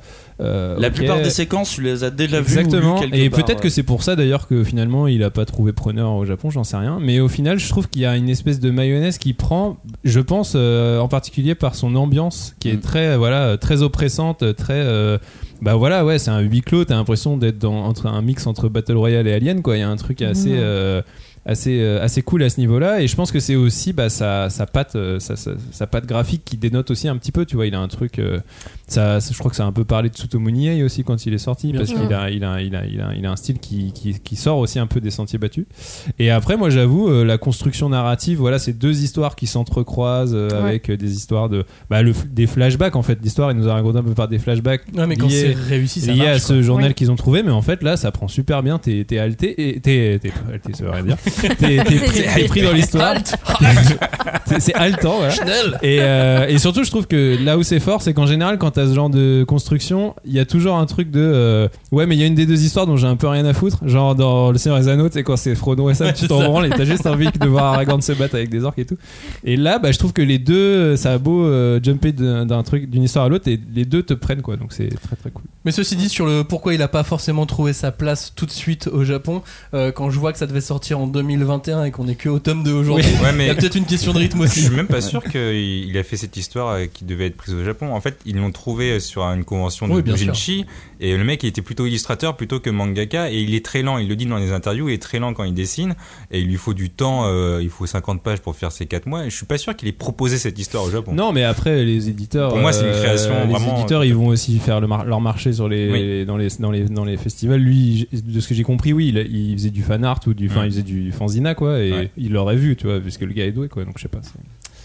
Euh, pour donner envie euh, aux auditeurs de le lire, euh, parce que moi c'est un titre que j'ai beaucoup aimé, beaucoup euh, à cause du, du, du dessin qui participe beaucoup à l'ambiance très lourde. Je dirais qu'il y a beaucoup de Dragonhead dedans. Oui, Si oui, voilà. Ah, Il y, a- vraiment ce truc de Dragonhead enfants, ouais. de science-fiction, tu vois, plus beaucoup d'aliens. hein. C'est vraiment beaucoup, beaucoup d'aliens. on, s'est bien servi dans le pot d'aliens, mais Bon, Alien c'est vraiment un chouette titre. Voilà. Le mot de la fin pour toi, Julie, sur Léviathan. Ah bah non, mais, mais je, je trouve qu'effectivement, le, le dessin est, est- est super. euh, comment dire Il y, avait des gens qui disaient Ah, c'est trop simple, ah, il y a plein de petits traits. Ah, bah, en fait, euh, je sais pas, ça participe à une espèce d'ambiance euh, très euh, froide, très. tu te rends compte que les, les gamins, ils sont hyper calculateurs, qu'ils ont tous des histoires, des façons de penser horribles, très individualistes, etc.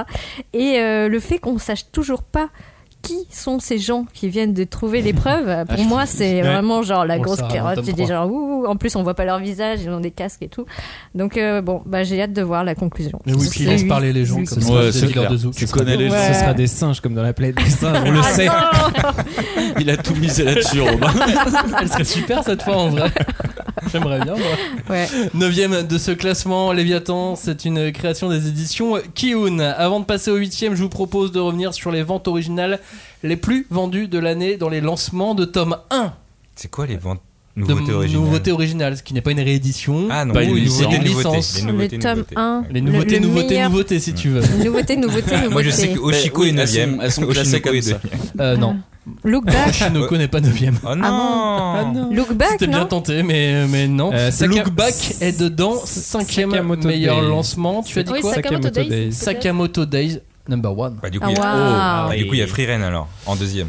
Poulet Freeren. troisième. Oh non Ah. Oui, Dan Dan Dan. Deuxième. Ah. On a notre top 3. Sakamoto sûr. Days, meilleur lancement. Dan Dan Dan, deuxième. Ceci, Dan Dan Dan est sorti en octobre. Oui, voilà. Oui. On parle Euh, des Thomas là Oui, des tomes. Ouais, du coup, Dan Dan Dan. Freeren euh, est euh, troisième. Ensuite, qu'est-ce qu'on a? On a Look Back, donc cinquième. Il me manque nous le manque le 4. quatre, Il vous manque le 4, le 6, 7, 8, 9 et 10. Ouais, ça fait beaucoup. là. tout ça. Allez, on trouve le 4 et on s'arrête là. Euh, Fortnite of Apocalypse. Fortnite of Apocalypse n'est pas dedans. Ah, non. Ah, c'est vrai. Euh, Il y a un manga dont on a parlé euh, Rank- dans cette première partie d'émission qui est dans ce classement. Ranking of Kings. Non, Non, merde. bien essayé. Et- Bah, Léviathan. alors. Léviathan. Ah oui. Bah oui. J'étais en train de regarder les Huitième feuilles. meilleur Attends. lancement. Alors c'est vrai que c'est sorti vraiment tout tout début de Ouais, l'année, mais, euh, il faut le franchement, tenir bien quoi. joué, hein. Il faut le tenir. Euh, Qu'est-ce qu'on peut avoir d'autre? On a euh, deux comédies romantiques, un manga qu'on n'avait pas envie de lire, euh, trois comédies romantiques, C'était le pardon. titre du manga, ça Euh, Miyano et non. Ah oui, euh, Sasaki Sasaki et et Miyano Miyano, est pas très loin, mais non, ils sont pas dans le top 10. Ah zut. Orimiya, c'était av- avant. est quatrième. Ah, ils Ah sont bon, c'était- ouais. ah. Si, Aurémia, ouais. Je sais pas pourquoi dans ma tête c'était. Mais oui, 2021. Eh pour ben non, c'est 2022, tout Ah, début 2022 pour Orimiya, donc quatrième meilleure vente. Look Back cinquième. Ensuite, on a encore deux comédies romantiques. On a Léviathan et on a encore un manga de bagarre avec du sang. Ah. Ah, il faut deviner ou? Bah, essayez, Bah, c'est voir, euh, parce que sinon, euh. C'est Togananki est Ah, meilleur euh, lancement de l'année. Pareil, c'est c'est du début d'année, mais bon. Et, Euh, et donc il reste deux comédies romantiques. comme ça, et il reste deux comédies romantiques et un manga par le dessinateur de Black Cat. Ah non, alors non, on Ah. va pas savoir. Non, on va Ah pas bah, savoir. truc Non, X là. Il s'appelle Darling the. Fox. Euh, ouais, Darling in the Franks, sixième meilleur lancement de l'année. Oh la vache. Qui achète ça? Bah, beaucoup de gens. Ah, mais je suis sûre que j'en ai lu une ou deux des comédies romantiques là. Bah, il y a Komi cherche ses mots. Mais oui. Oui, A couple voilà. of cuckoos. Ah, bah, j'avais raison. il l'avait dit, Ah ouais, non. Tu l'as dit tout à l'heure On mais peut les demander de. Oui, il a dit. Parce qu'il a dit Oshinoko aussi, donc du coup, ouais, euh, mais ouais. je me suis dit le mec a tenté 17 Non. mangas, au bout d'un moment il va avoir une bonne réponse. Je sais pas. hein. Voilà, ça c'était le top 10 des, euh, des meilleurs lancements originaux de cette année 2022. Place à notre top, place au numéro 8. Quelqu'un l'a cité, mais il n'est pas parmi les 10 meilleurs euh, lancements euh, des ventes de, de l'année. Il n'était pas très loin non plus. Ce manga, c'est Four Nights of Apocalypse, un manga d'aventure qui place le lecteur dans la peau de Perceval, un jeune garçon qui part en quête du monde afin de retrouver et d'arrêter son père. Oui, ce pitch, vous l'avez déjà entendu, parce que c'est un manga d'aventure classique, mais Mais un vrai manga d'aventure qui nous fait plaisir, euh, Cagnard.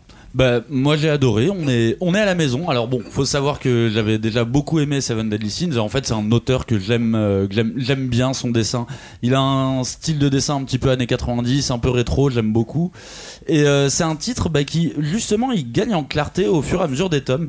Euh, au début, j'étais un petit peu pas sûr de moi parce que je me disais bon, on est dans une vraie fausse suite, c'est un petit peu compliqué. Mais en fait, c'est-à-dire que c'est la suite de Seven Deadly Sins, mais si on n'a pas lu Seven Deadly Sins, ça ne change absolument rien. non, ça, ça changera. Après, je conseille quand même de lire Seven Deadly Sins avant. parce que c'est bien, mais euh, même dans l'autre sens. Ouais, oui, oui, oui, dans l'autre sens, pourquoi pas.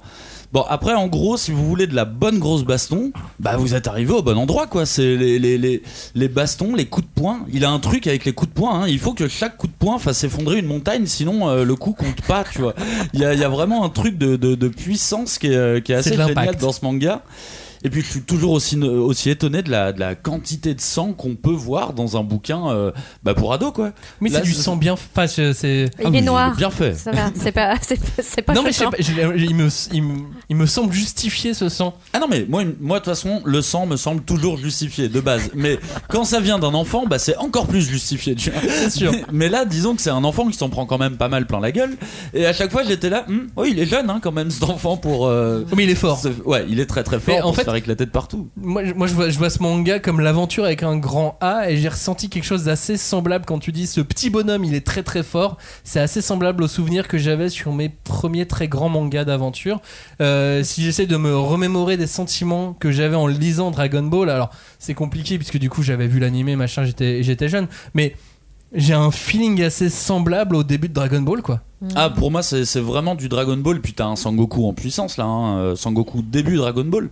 Avant qu'il devienne un mauvais père, mais t'as t'as- t'as vraiment le, t'as vraiment ce truc de, de l'enfant un petit peu ingénu, ingénu euh, qui, qui ne comprend pas trop bien le monde, euh, le monde qui l'entoure. Puis c'est- bien fait quoi, c'est épique. Il a vraiment un sens de l'épique qui est, qui est- qui est- qui est admirable. Et moi, je suis parti dans une quête avec ce manga quoi. Avec euh, bah, beaucoup d'éléments qu'on retrouvait déjà dans, dans Seven Deadly Sins, en peut-être plus simple à la limite. À la, à la limite, tu vois, euh, le truc qui m'a fait plaisir, c'est que je trouve qu'il maîtrise mieux le fanservice que dans, euh, dans Seven Deadly Sins, tu vois, dans sa série précédente.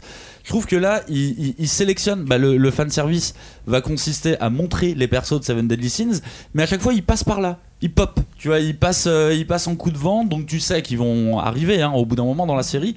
Mais je trouve que c'est parfaitement bien dosé. Et à l'inverse, le fanservice euh, des grosses poitrines et compagnie, bah, il a vachement baissé le niveau. euh. Bah, il l'a un peu plus Akira Toriyamaisé. Ouais. Enfin, Ouais, ouais, enfin, euh, oui, voilà, dans, dans, dans l'ensemble. C'est une, autre- une autre façon de, de voir les choses. Et, et, hum, je trouve que dans ce manga, tout est bien dessiné, même quand c'est foire, foire- enfin, foiré. Pas que c'est foiré, mais quand il veut faire du SD, quand il veut faire des gueules bizarres, quand il... même quand c'est un peu moche, c'est bien. Oui, Tu vois ce que je veux dire Ils sont tous un peu difformes, tous les beaux. persos. Ah. Alors, t'as la partie idols avec euh, genre le héros, ses potes, et après il y a la partie monstrueux, on va dire. Mais même dans le monstrueux, c'est bien fait, c'est absolument, absolument pas proportionnel, mais c'est ça qui est bien, c'est ça qui donne ce, ce- ce- ce côté vraiment puissance. Et puis là, t'as David contre Goliath sur chaque combat à peu près, quoi. Et puis il y a une chose aussi qui me fait penser à Akira Toriyama quand euh, je regarde ce que fait Nakaba Suzuki aujourd'hui sur Four Nights of Apocalypse, c'est euh, la chorégraphie des combats, c'est très film euh, d'arts martiaux. Oui, oui, oui. Tu comprends chaque coup, tu comprends l'enchaînement des combats. C'est pas surcuté pour autant. Et puis il n'hésitera pas à y aller sur de la double page. euh, on pourrait appeler ça même de la splash page, tu vois. euh, Tellement les. Bah, encore une fois, chaque coup fait tomber une montagne. Donc euh, il faut de la place pour dessiner des montagnes. Et là où il est fort, c'est qu'à à chaque chapitre, il prend toujours le soin de te mettre au moins une, une planche, une pleine, une pleine page pour te situer le décor et savoir toujours où se situent, où se trouvent les personnages. Et du coup, ça se lit d'une fa- avec, avec bah, une facilité les- déconcertante. Ça, je les lis pas. Ah, Ouais, la euh, oh, une pleine page, je passe. Même dans les romans de fantasy, je lis jamais les trucs de cartes et tout. Vous savez très bien que je me Ah non, perds moi, dans la Ah vie. non, c'est pas les jours. cartes, je te, je te parle juste de la de, de- Oui, d'un non, dessin, en pleine page, euh, juste euh, une, une illustration quoi. Oui, oui, j'avais il bien passe, compris. il passe. Un décor, Il pas une passe, carte. il Ça passe. Je regarde pas les dessins, je lis que les bulles. Moi, je lis les onomatopées, vous croyez quoi? On a pas Four le temps. Nights of Apocalypse, c'est aux éditions Pika, c'était 8ème de notre top. On passe au 7ème du classement. Il s'agit de Ada Bana. Qu'est-ce qui pourrait vous pousser à tuer quelqu'un? C'est un petit peu à partir de cette question que le récit se tisse peu à peu entre meurtre et mystère et aveu, euh, Joe. Moi, c'est mon top 1 euh, du polar. En vrai, il n'y a pas eu beaucoup de polar. en même temps. T'as combien, t'as combien de top, t'as combien de top différents Parce que tout à l'heure t'as dit c'est mon Ouais, top des titres 100% originaux. J'en aurai encore un autre. Et là, c'est le top 1 du polar. Non mais en vrai, malgré quelques incohérences euh, au niveau réalisme de l'enquête, hein, faut pas se leurrer. Il y a des trucs qui c'est pas possible. Genre euh, les flics qui volent la carte SD et qui montent ça au tribunal, ça marche pas en vrai. Il faut que ça soit légal quand on, prend- quand on prend Voilà, quelque tu, chose. tu rentres dans des Ouais. détails quand même là. Non, mais non, c'est c'est important. En tout cas, moi, j'étais très content de ma lecture. C'est en trois tomes. Et c'est comme si j'avais regardé un bon épisode euh, d'Esprit criminel ou, ou des experts experts euh, celui avec Horatio, le, le roux. Pas le. Avec. C'est quoi un bon épisode d'esprit criminel Des mauvais épisodes d'esprit criminel ou euh, Ah ouais, pour moi, ils Oui, sont tous euh, mauvais déjà. les, les bons épisodes d'Esprit criminel, c'est ceux qui sont en deux parties déjà. Ah oui, d'accord. Donc là, voilà. Donc là, on est en trois parties avec Est-ce que tu pourrais nous donner ton top des meilleurs Des épisodes d'Esprit criminel. Ou pas, Cagnard Est-ce que tu peux nous parler d'Adabana Ouais, bien sûr. Bah moi aussi, il fait partie de mon top 1. euh, c'est bah alors forcément, je suis toujours un petit peu attiré quand il y a du polar. Et mais là déjà, euh, grand format, beau dessin, ça fait plaisir. Mm. On, on prend Ah, vraiment, euh, on se prend vraiment des claques graphiques au fur et à mesure. Je trouve que c'est un récit qui est très rentre dedans. Dès les premières pages, au final, t'es vraiment au, au cœur de l'intrigue, vu que quand tu commences l'ouvrage, eh ben, l'héroïne vient, euh, vient annoncer son meurtre au commissariat. Donc en fait, tu démarres au moment où l'enquête va, va démarrer. Donc on a une sorte de whodunit en trois tomes, et je trouve que c'est extrêmement bien maîtrisé. Moi, c'est le genre de récit que j'adore. Là, tu vas avoir différents flashbacks, hein, du coup, sur ce qui s'est passé, et tu vas multiplier les points de vue. Tu vas avoir les mêmes séquences que tu vas voir au travers de différents personnages, c'est ce qui va te permettre de recoller les morceaux. Et je trouve que c'est vraiment pas évident comme récit à maîtriser, mais là, euh, c'est vraiment bien fait. Non, c'est un manga euh, sans prétention. En vrai, l'histoire est bien ficelée, bon, malgré les incohérences. Euh, Mais qu'est-ce qui t'arrive euh, deux fois. Non mais, non mais La carte SD, non mais la carte problème avec la SD pour moi, C'est moi, j'en suis toujours resté là. euh En fait, c'est un des épisodes que j'avais regardé dans les experts, c'est que quelqu'un avait volé quelque chose et il pouvait pas le montrer au tribunal, mais il n'en avait rien à foutre. Il l'a, il l'a foutu sur internet et comme ça. Même si le, le meurtrier entre guillemets avait pas été euh, condamné juridiquement, moralement il avait été condamné par la population. Et en fait, moi j'ai gardé ça en tête de si tu l'as pas pris de manière légale, tu peux pas l'utiliser comme preuve. Et dans ce manga-là, il y a quelque chose où les flics ont fait un truc pas pas légal. c'est pas un C'est pas les procès, flics, Joe, hein. euh, c'est les avocats. C'est Oui, les vrai, en avocats. plus, c'est les avocats, tu vois, c'est encore pire. Mais en tout cas, c'est c'est bien ficelé, le, dé- le dessin est assez magnifique. Et Sauf malheureusement, euh, dans ce manga, en fait, ça dénonce aussi la pauvreté et l'absurdité du système japonais. Et qui est réel, parce qu'il y, a- il y a des- il à des vraies affaires qui sont passées au Japon. Et tu te dis, ah ouais, le Japon, c'est un peu ça aussi. Bah, déjà, Mais ce qui est malheureux, c'est le, système. Bah, ce qui est malheureux, c'est que ou le système est comme ça. Non, le- ce qui est Ah oui. malheureux, c'est que le système est comme ça au Japon et que tu te dis, euh, ah ouais, donc en fait, on peut être un harceleur et pas aller en prison. Mais oui, même en France. hein. Je pense que ça va même encore plus loin. Enfin, moi, j'ai trouvé que le propos, justement, par rapport euh, aux violences qui étaient faites sur les femmes et Ouais. la question du rapport au corps des femmes était vraiment Ah oui, mis oui. en avant dans cette histoire. Et enfin, moi, j'ai adoré. J'avais lu l'année dernière euh, quand on avait fait le Pop Asia euh, Matsuri, là, où j'avais été invitée à faire une conférence sur le polar. On m'avait fait lire ça déjà euh, à l'époque. Et c'est c'est vraiment trop bien. Désolée, je m'incruste complètement dans la conversation. Mais qui Mais- êtes-vous Ah non, mais j'adore, comme tu disais, Kanye, en fait, le fait qu'il joue sur les codes, justement, visuels pour un peu nous tromper. C'est-à-dire qu'on montre effectivement des souvenirs qui appartiennent à différentes personnes. Les souvenirs sont différents. Et elle, elle montre la scène de façon différente à chaque fois. Et ça, c'est quelque chose qu'on retrouve parfois dans le cinéma, mais qui est assez rare, en fait, je trouve, dans le manga. Et c'est hyper intéressant de voir comment elle maîtrise son récit de cette façon-là. Et je me demande si le pseudo de l'auteur, justement, elle nous envoie pas un message parce que ça s'appelle Non, N-O-N. Donc est-ce que elle nous dit quelque chose par En rapport à ce pseudo-là? Donc euh, Je voilà. crois pas. Il était là dans un épisode C'est des ouais. experts. Joe. Cagnard, si tu veux le mot de la fin sur Adabana. Bah, euh, je trouve que c'est un manga qui sait prendre son temps. Mais en même temps, c'est vraiment un page learner. Je me suis pas arrêté. Hein. J'ai lu euh, les, les trois tomes euh, d'affilée. Et alors, je suis, euh, je suis, je suis vraiment d'accord. Quand tu l'as terminé, c'est pas cool d'être un mec. hein. Franchement, euh, c'est pas ouf. Attends, tu te dis, c'est pas cool d'être un mec Bah, euh, vu ce qu'il prend. Euh, alors, attends, oui, non. Cool, c'est une mal- Oui, Attends, attention. Ah, hein. c'est pas cool Ouais, que ouais. les mecs qui sont enfermés, hein. franchement. euh, franchement, les pauvres pas violeurs bien. quand même. attendez, hein. attendez, c'est pas ce que je voulais dire. Euh, c'est pas cool d'être un violeur. Euh, non, attendez, attendez, attendez, je vais reprendre. C'est bon, arrêtez. C'est pas je bien. sais ce que je vais dire. Ça va être clippé. C'est pas cool d'être noir, ok C'est bon Non, non, mais je veux dire que dans ce, dans ce bouquin, la plupart des mecs que tu vois, c'est vraiment des pourritures, quoi. Et du coup, quand tu, euh, quand, tu, quand tu sais que la société japonaise est plutôt patriarcale, tu dis que oui, évidemment, pour les, euh, pour les, pour les femmes au Japon, ça doit quand même être quelque chose de, de, de subir, euh, de subir tout ça, quoi. Avec un Hmm. petit trigger sur une, une des scènes qui est assez, euh, Oui. assez imagée au début, euh, au début du, du manga et qui peut éventuellement. euh, Oh, tout du long, les trois tomes. Ouais, c'est pas- pas pour tout public, ouais, non, non, Voilà. j'avoue. J'ai pas arrêté de voir Ouais. partout que c'était un truc, un titre hyper violent, et je trouve pas en fait. Je le trouve assez calme. Ça dépend si Euh, t'as Ah, vécu ce, que- ce qui si se passe à certains psychologiquement, moments psychologiquement. et que tu lis ça, Ouais. tu- Ouais, je pense que t'es pas bien. hmm. Oui. Mais en fait, c'est ça qui est très paradoxal, c'est parce que il se lit vite. Enfin, moi aussi, j'ai enchaîné les trois tomes, mais tu, à la fin, tu dis, Oh, pourquoi j'ai lu ça? Enfin, parce que- Ouais, c'est dark, hein, c'est c'est dark. Voilà. Un petit peu, ouais. Euh, Adabana, c'est aux éditions euh, Kana et c'était le numéro 7 de ce top 2022. Numéro 6, on part dans un autre monde, une autre période euh, de l'histoire, surtout avec Manchuria. Opium Squad, on est en Mandchourie pendant la guerre et un garçon se retrouve embarqué dans le monde de la drogue Youpi. et de la pègre, bien malgré lui, à cause de son talent unique, super talent. Il fait un opium parfait, Clémence. J'adore comme talent. Genre, c'est quoi ton super pouvoir? Super Je fais- talent. Ah bah, sur, Ah, la Sur- Mandchourie a un magnifique talent. sur M6, tout le monde aurait fait Oui, Ouais, franchement, je prends, bien sûr.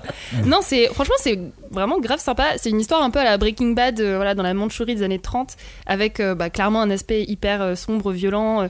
Enfin voilà, on parle de corruption des nations, euh, empoisonnement des corps, des peuples. euh, Enfin, c'est Sombre. sombre. C'est vraiment enfants. pas à mettre, euh, je dirais même presque un peu badant, voilà.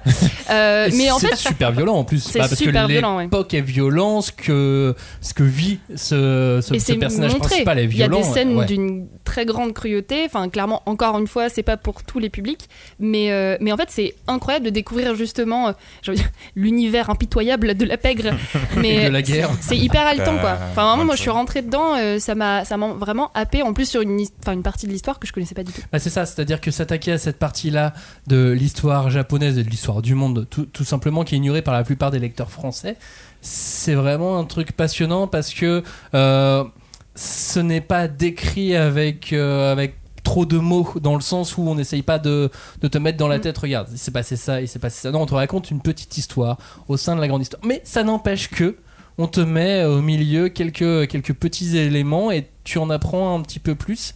Et euh, bah, quant à ça, s'ajoute tout ce récit autour de, euh, de la drogue, de ce destin absolument chahuté. Parce que c'est quand même quelqu'un qui est, comme beaucoup d'autres à cette époque-là, déraciné? On, on l'envoie dans un autre pays. euh, on lui dit, bah, tu vois, là, tu, tu vas dans cet endroit-là, tu vas en Angleterre et tu vas euh, creuser. Sauf que c'est pas l'Angleterre, sauf que c'est c'est- autre chose. Mais, mais voilà, il y, a- il y a ce côté un peu, un, un peu, un peu chahuté qui en fait aussi un, un truc très, très page turner parce que à partir du moment où tu es sur la destinée d'un personnage, t'as envie quand même de savoir jusqu'où Oui, ça et puis va. en quoi. plus, on, on- on nous montre très rapidement un peu ce qui va devenir. On a envie de connaître page. son, voilà, on, on a envie de connaître son destin, comment il est arrivé là, et forcément aussi psychologiquement comment il a pu changer euh, bah, au fur et à mesure de l'histoire. Est-ce que l'auteur nous ment avec ses premières pages ou pas?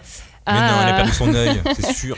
mais euh, et, Non, ça c'est Boruto ça. Et je trouve que tu as raison justement sur le. Il y a un côté un peu show don't tell, c'est-à-dire que on, on te montre des choses sans forcément qu'on t'explique, qu'on te fasse euh, voilà des pages et des pages d'histoire de ah attends on vous explique pour que vous compreniez bien. Non, tu le, il s'est mis en scène et je trouve justement que le, le style, le dessin déjà, je le- je- moi je l'ai trouvé très beau, même si forcément très violent.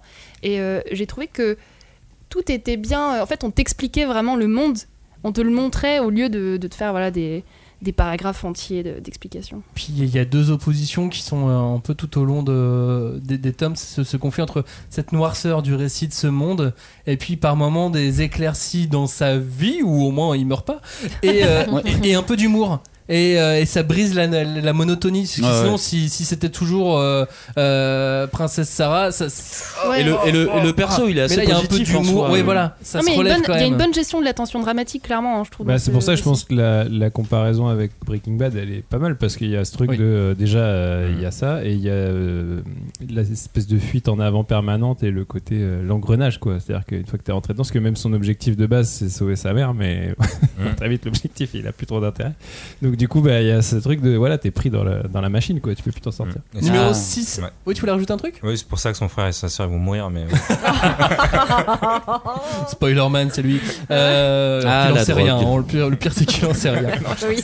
Numéro 6 de ce classement, donc, c'était Manchuria Opium Squad aux éditions Vega Dupuis. Avant de passer au top 5, aux 5 premiers, à ceux qui écrasent toute la concurrence, passons au classement des ventes des tomes 1. Wow. attends, mais on n'a pas déjà Des tomes 1 tout court. tous ces classements. Ah, là. c'est le gros Il y a battle. il y a, il y a Les plus les nouveautés- one shot, il y a pas les one shot. Réédition licence. Ah, C'est le moment de l'année où Joe a le plus de mal, en fait. Après, c'est bon. T'es en train de rendre là, ouf là. Tous les tomes 1 qui existent depuis la nuit des temps. La nuit Ah, des temps depuis du la manga. nuit Depuis la nuit des temps, mais sur l'année le tout 2022. premier manga sorti en France. Donc, vous le savez quel est le manga Dragon euh, Ball. Bah, non, le Naruto. Naruto. c'est One- Mais non, c'est Mais One non, Piece. c'est C'est One Piece. Piece. On l'a dit en Ah, début oui. de cette émission. Personne ne suit. Non, euh, bah non. Où étiez-vous Moi je l'écoutais est, de l'ONU. on est perdu. Donc, One Piece, comme c'est le manga le plus vendu, le tome 1, c'est aussi le tome 1 le plus vendu Oui, mais Bah, pas Of the Life, ça aurait pu être Ça de l'année être Naruto 2022. of the Mais il écoute rien, et c'est Ah, pas merde. possible. Ah, mais tu m'as trompé, moi T'as t'as dit Of the Life, moi j'ai entendu Of the Life. Tous ceux qui sont sorti. sortis depuis toujours Mais pour l'année pour cette 2022. année. Parce que tu sais, on fait le bilan de l'année. Oui. La- c'est bon. cette, cette émission s'appelle. Non, non, mais c'est très clair, c'est très clair. Eh, C'est impossible qu'on passe autant de temps Ouais, sur mais cette bon, elle a parlé d'un manga qu'elle a lu en 2021 aussi. euh, compliqué. Ah oui, oui, ça l'a perturbé, je comprends. Oh là Bah. Oh, il est pas sympa avec toi, Robin. Ah. Euh, qui est deuxième donc Moi, j'ai. Le deuxième, vous l'avez Mais non. Et dis pas les experts toi. Bah non, c'est Spy Family. Mais oui, c'est Spy Family. Bah alors pourquoi on refait exactement le même Troisième, c'est Naruto. Naruto. Naruto. Voilà, ça normalement ça devait prendre 5 secondes, euh, Johnny. Et grâce à toi, ça a pris 2 minutes. Eh, Les Denis, auditeurs il est- en sont ravis. il est en cours là. hein. Il est en cours, il se fait interroger par la maîtresse, il a pas révisé. Bon, maintenant on passe à la suite. Ceux-là, vous les avez pas. Quels sont les autres tomes 1, à votre avis qui, euh, qui sont le plus vendus cette année en France? Ça nous donne un petit peu euh, la mesure de- des, des séries euh, populaires ou non. Euh, Est-ce qu'on a encore l'attaque des titans? On a euh, plus l'attaque des titans. Ah. My Hero- My Hero My Hero, Academia. ouais, j'allais dire. Dehors l'attaque des titans. My Hero Academia 5ème. Il a été dépassé par Jujutsu. Tokyo Revengers. Demon Sakamoto Slayer. Demon Slayer. Ah, Demon Slayer. Demon Demon Slayer, bah oui, bien sûr. Slayer. Demon Slayer, Jujutsu, My Hero. Et ensuite c'est Jujutsu Kaisen. 7ème. Tokyo Revengers. Non, un vieux de la vieille. Dragon One Ball. Punch. Non, un vieux de la vieille. Euh, Pas si C'est vieux pour moi. Signé Matsui. Ah. Euh... Ah, euh, Assassination bah, Classroom. c'est- Ah oui. Assassination Ouais, Classroom, ouais. évidemment. Ah, oui. Toujours l'OP. Huitième. Ah, huitième. Euh... Kaiju 8. Non. Il est dixième, Kaiju 8. Ah, bah, je sais pas, 8, 8ème. Huitième, c'est. Euh, c'est, un vieux? Non, pas du tout, c'est récent. Il y a eu un animé cette année. Euh, Commis, il cherche ses mots. Ah, euh, Chainsaw Man Chainsaw Man. Bah, Heureusement bah que oui. Suit, hein, sinon. Oh là là. 9ème Tokyo Revengers, 10ème Kaiju 8, 11ème Berserk Ah. et 12ème Fairy Tail. Berserk. Dans ce classement, il n'y a plus Machel, il n'y a plus l'attaque des titans qui, a- qui était là l'an dernier. Putain, Fairy Tail est toujours là. Mais Chainsaw Ouais. Man et Tokyo Revengers, hop, Ouais, sont revenus. plus, euh, Merci les séries animées qui ont poussé euh, Ouais, je pense. les tamins et poussé à des nouveaux lecteurs. et ça, Beaucoup pour trop le bien coup, d'ailleurs cet animé de on va pas Chainsaw s'en Man. hein. plaindre. Exactement. Allez, le cinquième. On arrive enfin sur les cinq premiers de ce classement après une heure d'émission. Nous voici avec le numéro 5 et c'est Darwin Incident, l'histoire d'un hybride humain-chimpanzé qui se retrouve au cœur de tractations politiques, euh, de tractations écologiques, terroristes et même scientifiques et tout ça bien malgré lui, Robin. Ouais, ouais, bah moi c'était euh, c'était un vrai plaisir cette lecture. En plus, ça fait partie pour le coup des titres où bah, je savais un peu d'avance que ça allait me plaire parce que bon bah je vous avais entendu en parler quand vous, vous l'aviez présenté dans les mangas de la rentrée Euh, et je me l'étais un peu gardé de côté, tu vois, genre pour justement mon rush de fin d'année quoi. Ouais, et ouais. euh, parmi mes titres que j'ai que j'avais vraiment envie de lire et j'étais très très content de voir que bah ça ça remplissait son contrat. Moi, j'ai vu vraiment un espèce d'héritier d'Urasawa dans cette espèce de récit, euh, déjà dans l'intelligence euh, narrative, quoi, parce qu'il y a vraiment, c'est c'est super fluide, c'est super compréhensible, tu t'ennuies pas une seule seconde. Il y a une espèce d'ambition d'un récit contemporain sur l'humanité avec un grand H, tu vois, c'est vraiment parler de, euh, nos rapports sociaux, de euh, qu'est-ce qui fait qu'on est un être humain, euh, qu'est-ce qui fait qu'on rejette les autres ou on les accepte, etc. Sans jamais pour autant effectivement perdre cette fluidité du récit, cette fluidité du divertissement grand public. Il y a ce côté, voilà, euh, c'est ambitieux et c'est pop à la fois, donc c'est vraiment pour moi un héritier d'Urasawa euh, pour ça, quoi. Et je sais pas ce que, ce que t'en penses, mais je trouve que l'auteur marche sur des œufs tout le temps, mais il en casse jamais un seul. Dans les propos, dans la façon dont il, dont il Ouais. avance sur, sur son scénario, il parle quand même de terrorisme, il parle de bioéthique, il parle de souffrance animale, il parle de véganisme. Tu peux vite te vautrer hein, euh, avec ce genre de, de, de sujet. Et pour autant, euh, là où, alors que ça porte à débat ici, tout est assez clair, tout est limpide. À la limite, sauf pour ceux qui cherchent le mal partout, ils vont trouver une petite bête. Mais dans l'ensemble, je trouve ça super limpide, quoi. Bah c'est ça, c'est le seul truc que je me disais, c'est euh, c'est quand même assez euh, ballsy de mettre des terroristes véganes parce que clairement, enfin en vrai, si tu réfléchis bien, les véganes c'est un peu eux qui ont raison en dans le sens où ils sont quand même dans une espèce de vision euh, positive, enfin je veux dire de respect, de tout ça, et d'en faire des méchants. c'est euh, c'est assez casse-gueule et en même temps c'est super intéressant parce que du coup ça, questionne euh, l'extrémisme jusqu'où on est prêt d'aller jusqu'où est prêt à aller pour nos causes.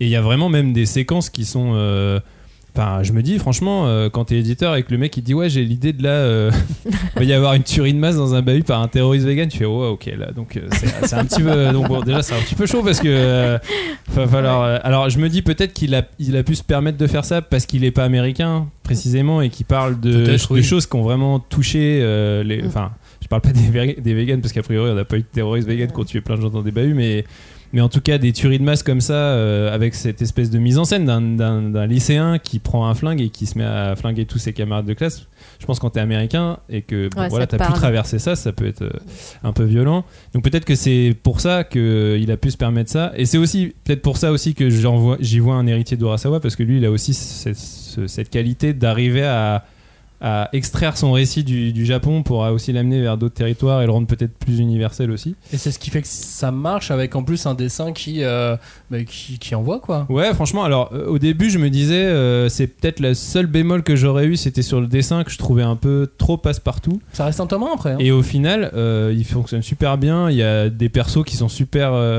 enfin, cha- charismatiques. Le méchant, l'espèce de, de chef des, Ouais, des bien sûr. terroristes Mais tu, militaires, tu- machin. tu et vois tout, même au fur et à mesure quand tu arrives sur le tome 2, déjà Charlie a légèrement, euh, légèrement changé. Ouais. Il est légèrement plus mieux maîtrisé. Ouais, Char- ouais. Charlie, il est hyper bien dessiné. Non, non, le, hein. le- non, mais en fait, en fait, en vrai, on peut pas dire. hein, c'est c'est très bien dessiné. C'est juste que je trouve ça un peu. euh, euh, ça manque peut-être un petit peu d'âme entre guillemets. C'est très passe-partout. Euh, après, il a aussi un king chelou sur les nez. Oui, les nez, ça par Et du coup, ça m'avait marré parce que tous ces persos ont des gros nez et, Ouais, bizarre, l'impression ouais. qu'il a fait exprès de faire en sorte que son personnage principal n'ait pas de nez du coup parce que je sais pas. Et mais sinon non, le, le dessin su- fonctionne super bien, la mise en scène aussi. Alors je pense que c'est aussi parce que du coup je me suis un peu renseigné sur l'auteur et c'est pas un perdreau de l'année non plus, tu vois. Il est il est dans le game depuis un petit moment. Il est donc je pense que cette maturité elle est due à ça aussi, tu vois. Mais mais non ouais franchement réussite à tous les niveaux. Et il y a un truc dans le dessin aussi, c'est sa mise en scène qui est réussie. À un moment donné, en fait, j'ai sais, quand je me remémore ce manga, quand je repense à certaines scènes, je trouve que les personnages sont tellement vivants que j'oublie que c'était une lecture. J'en viens presque à avoir vu une série télé dans. dans- Tu sais, quand je me remémore les passages du manga, je vois du mouvement. Mhm. Ouais, ouais, c'est clair. Ben moi, j'ai j'ai l'impression que quelque part, c'est c'est quand même un- une sorte de d'hommage à la culture américaine, à tout ce que tu vois dans les séries, les films, à la fois par la mise en scène et même le dessin y participe parce qu'il y a une espèce de ligne qui parfois est très claire, très Ouais, fluide et qui peut te faire plus penser à du comics parce qu'en plus il y a une espèce de jeu sur les comment dire la profondeur qui est, qui est parfois moi je trouve très très euh, les choses paraissent en surface et puis après bam il va dans le sujet qui est beaucoup plus profond quoi. Mais je pense que clairement c'est un bon candidat euh, parmi ces fameux titres des gens qui lisent pas de manga et que tu as un peu Mhm. Aussi envie de mettre au truc parce que et, euh, encore une fois c'est ce qui le rapproche aussi Alors, du sauf Urasawa. si, sauf si vous offrez ça à un réac, ça va pas Ouais. marcher a priori. Mais euh, bah Oh, et et encore. hein. que parce Et que les encore. méchants c'est des véganes donc du coup ça, ça Ok, peut, et ça peut c'est lui les plaire, méchants tu vois. pour le Et- moment. Et, voilà. Et Si vous avez des amis réac vegan, alors non mais tu vois euh, ils existent. Je trouve qu'il a il a une ouais, une espèce d'universalité euh, finalement. Pour moi, un-. C'est un vrai successeur à Jin, ce titre. Oui. je sais pas pourquoi, parce que dans les thématiques, à part le terrorisme, il n'y a pas grand chose qui s'en rapproche. Mais sur le- tout ce que vous avez dit, la fluidité du récit, du dessin, je, je vois vraiment un successeur à Jin. Et si ça se passe comme euh, à Jin, ça va être de mieux en mieux euh, cette histoire. C'est pas du tout pareil. mais Ouais, à- moi aussi, à tu as des années-lumière d'Ajin. Non mais Ouais. Ajin c'est du divertissement. euh, non, non, non, alors là, tu t'arrêtes euh, tout de suite. Non non mais dans le sens où, oui il y a du terrorisme, Non, mais il y a oui il pas- y a de la critique et on dénonce des trucs. Non, mais je sais pas, après, c'est pas quelque chose qui s'explique forcément, mais moi, je vois, je vois une parenté dans le, dans le fait de vouloir traiter de, de, de, de sujets comme ça dans un.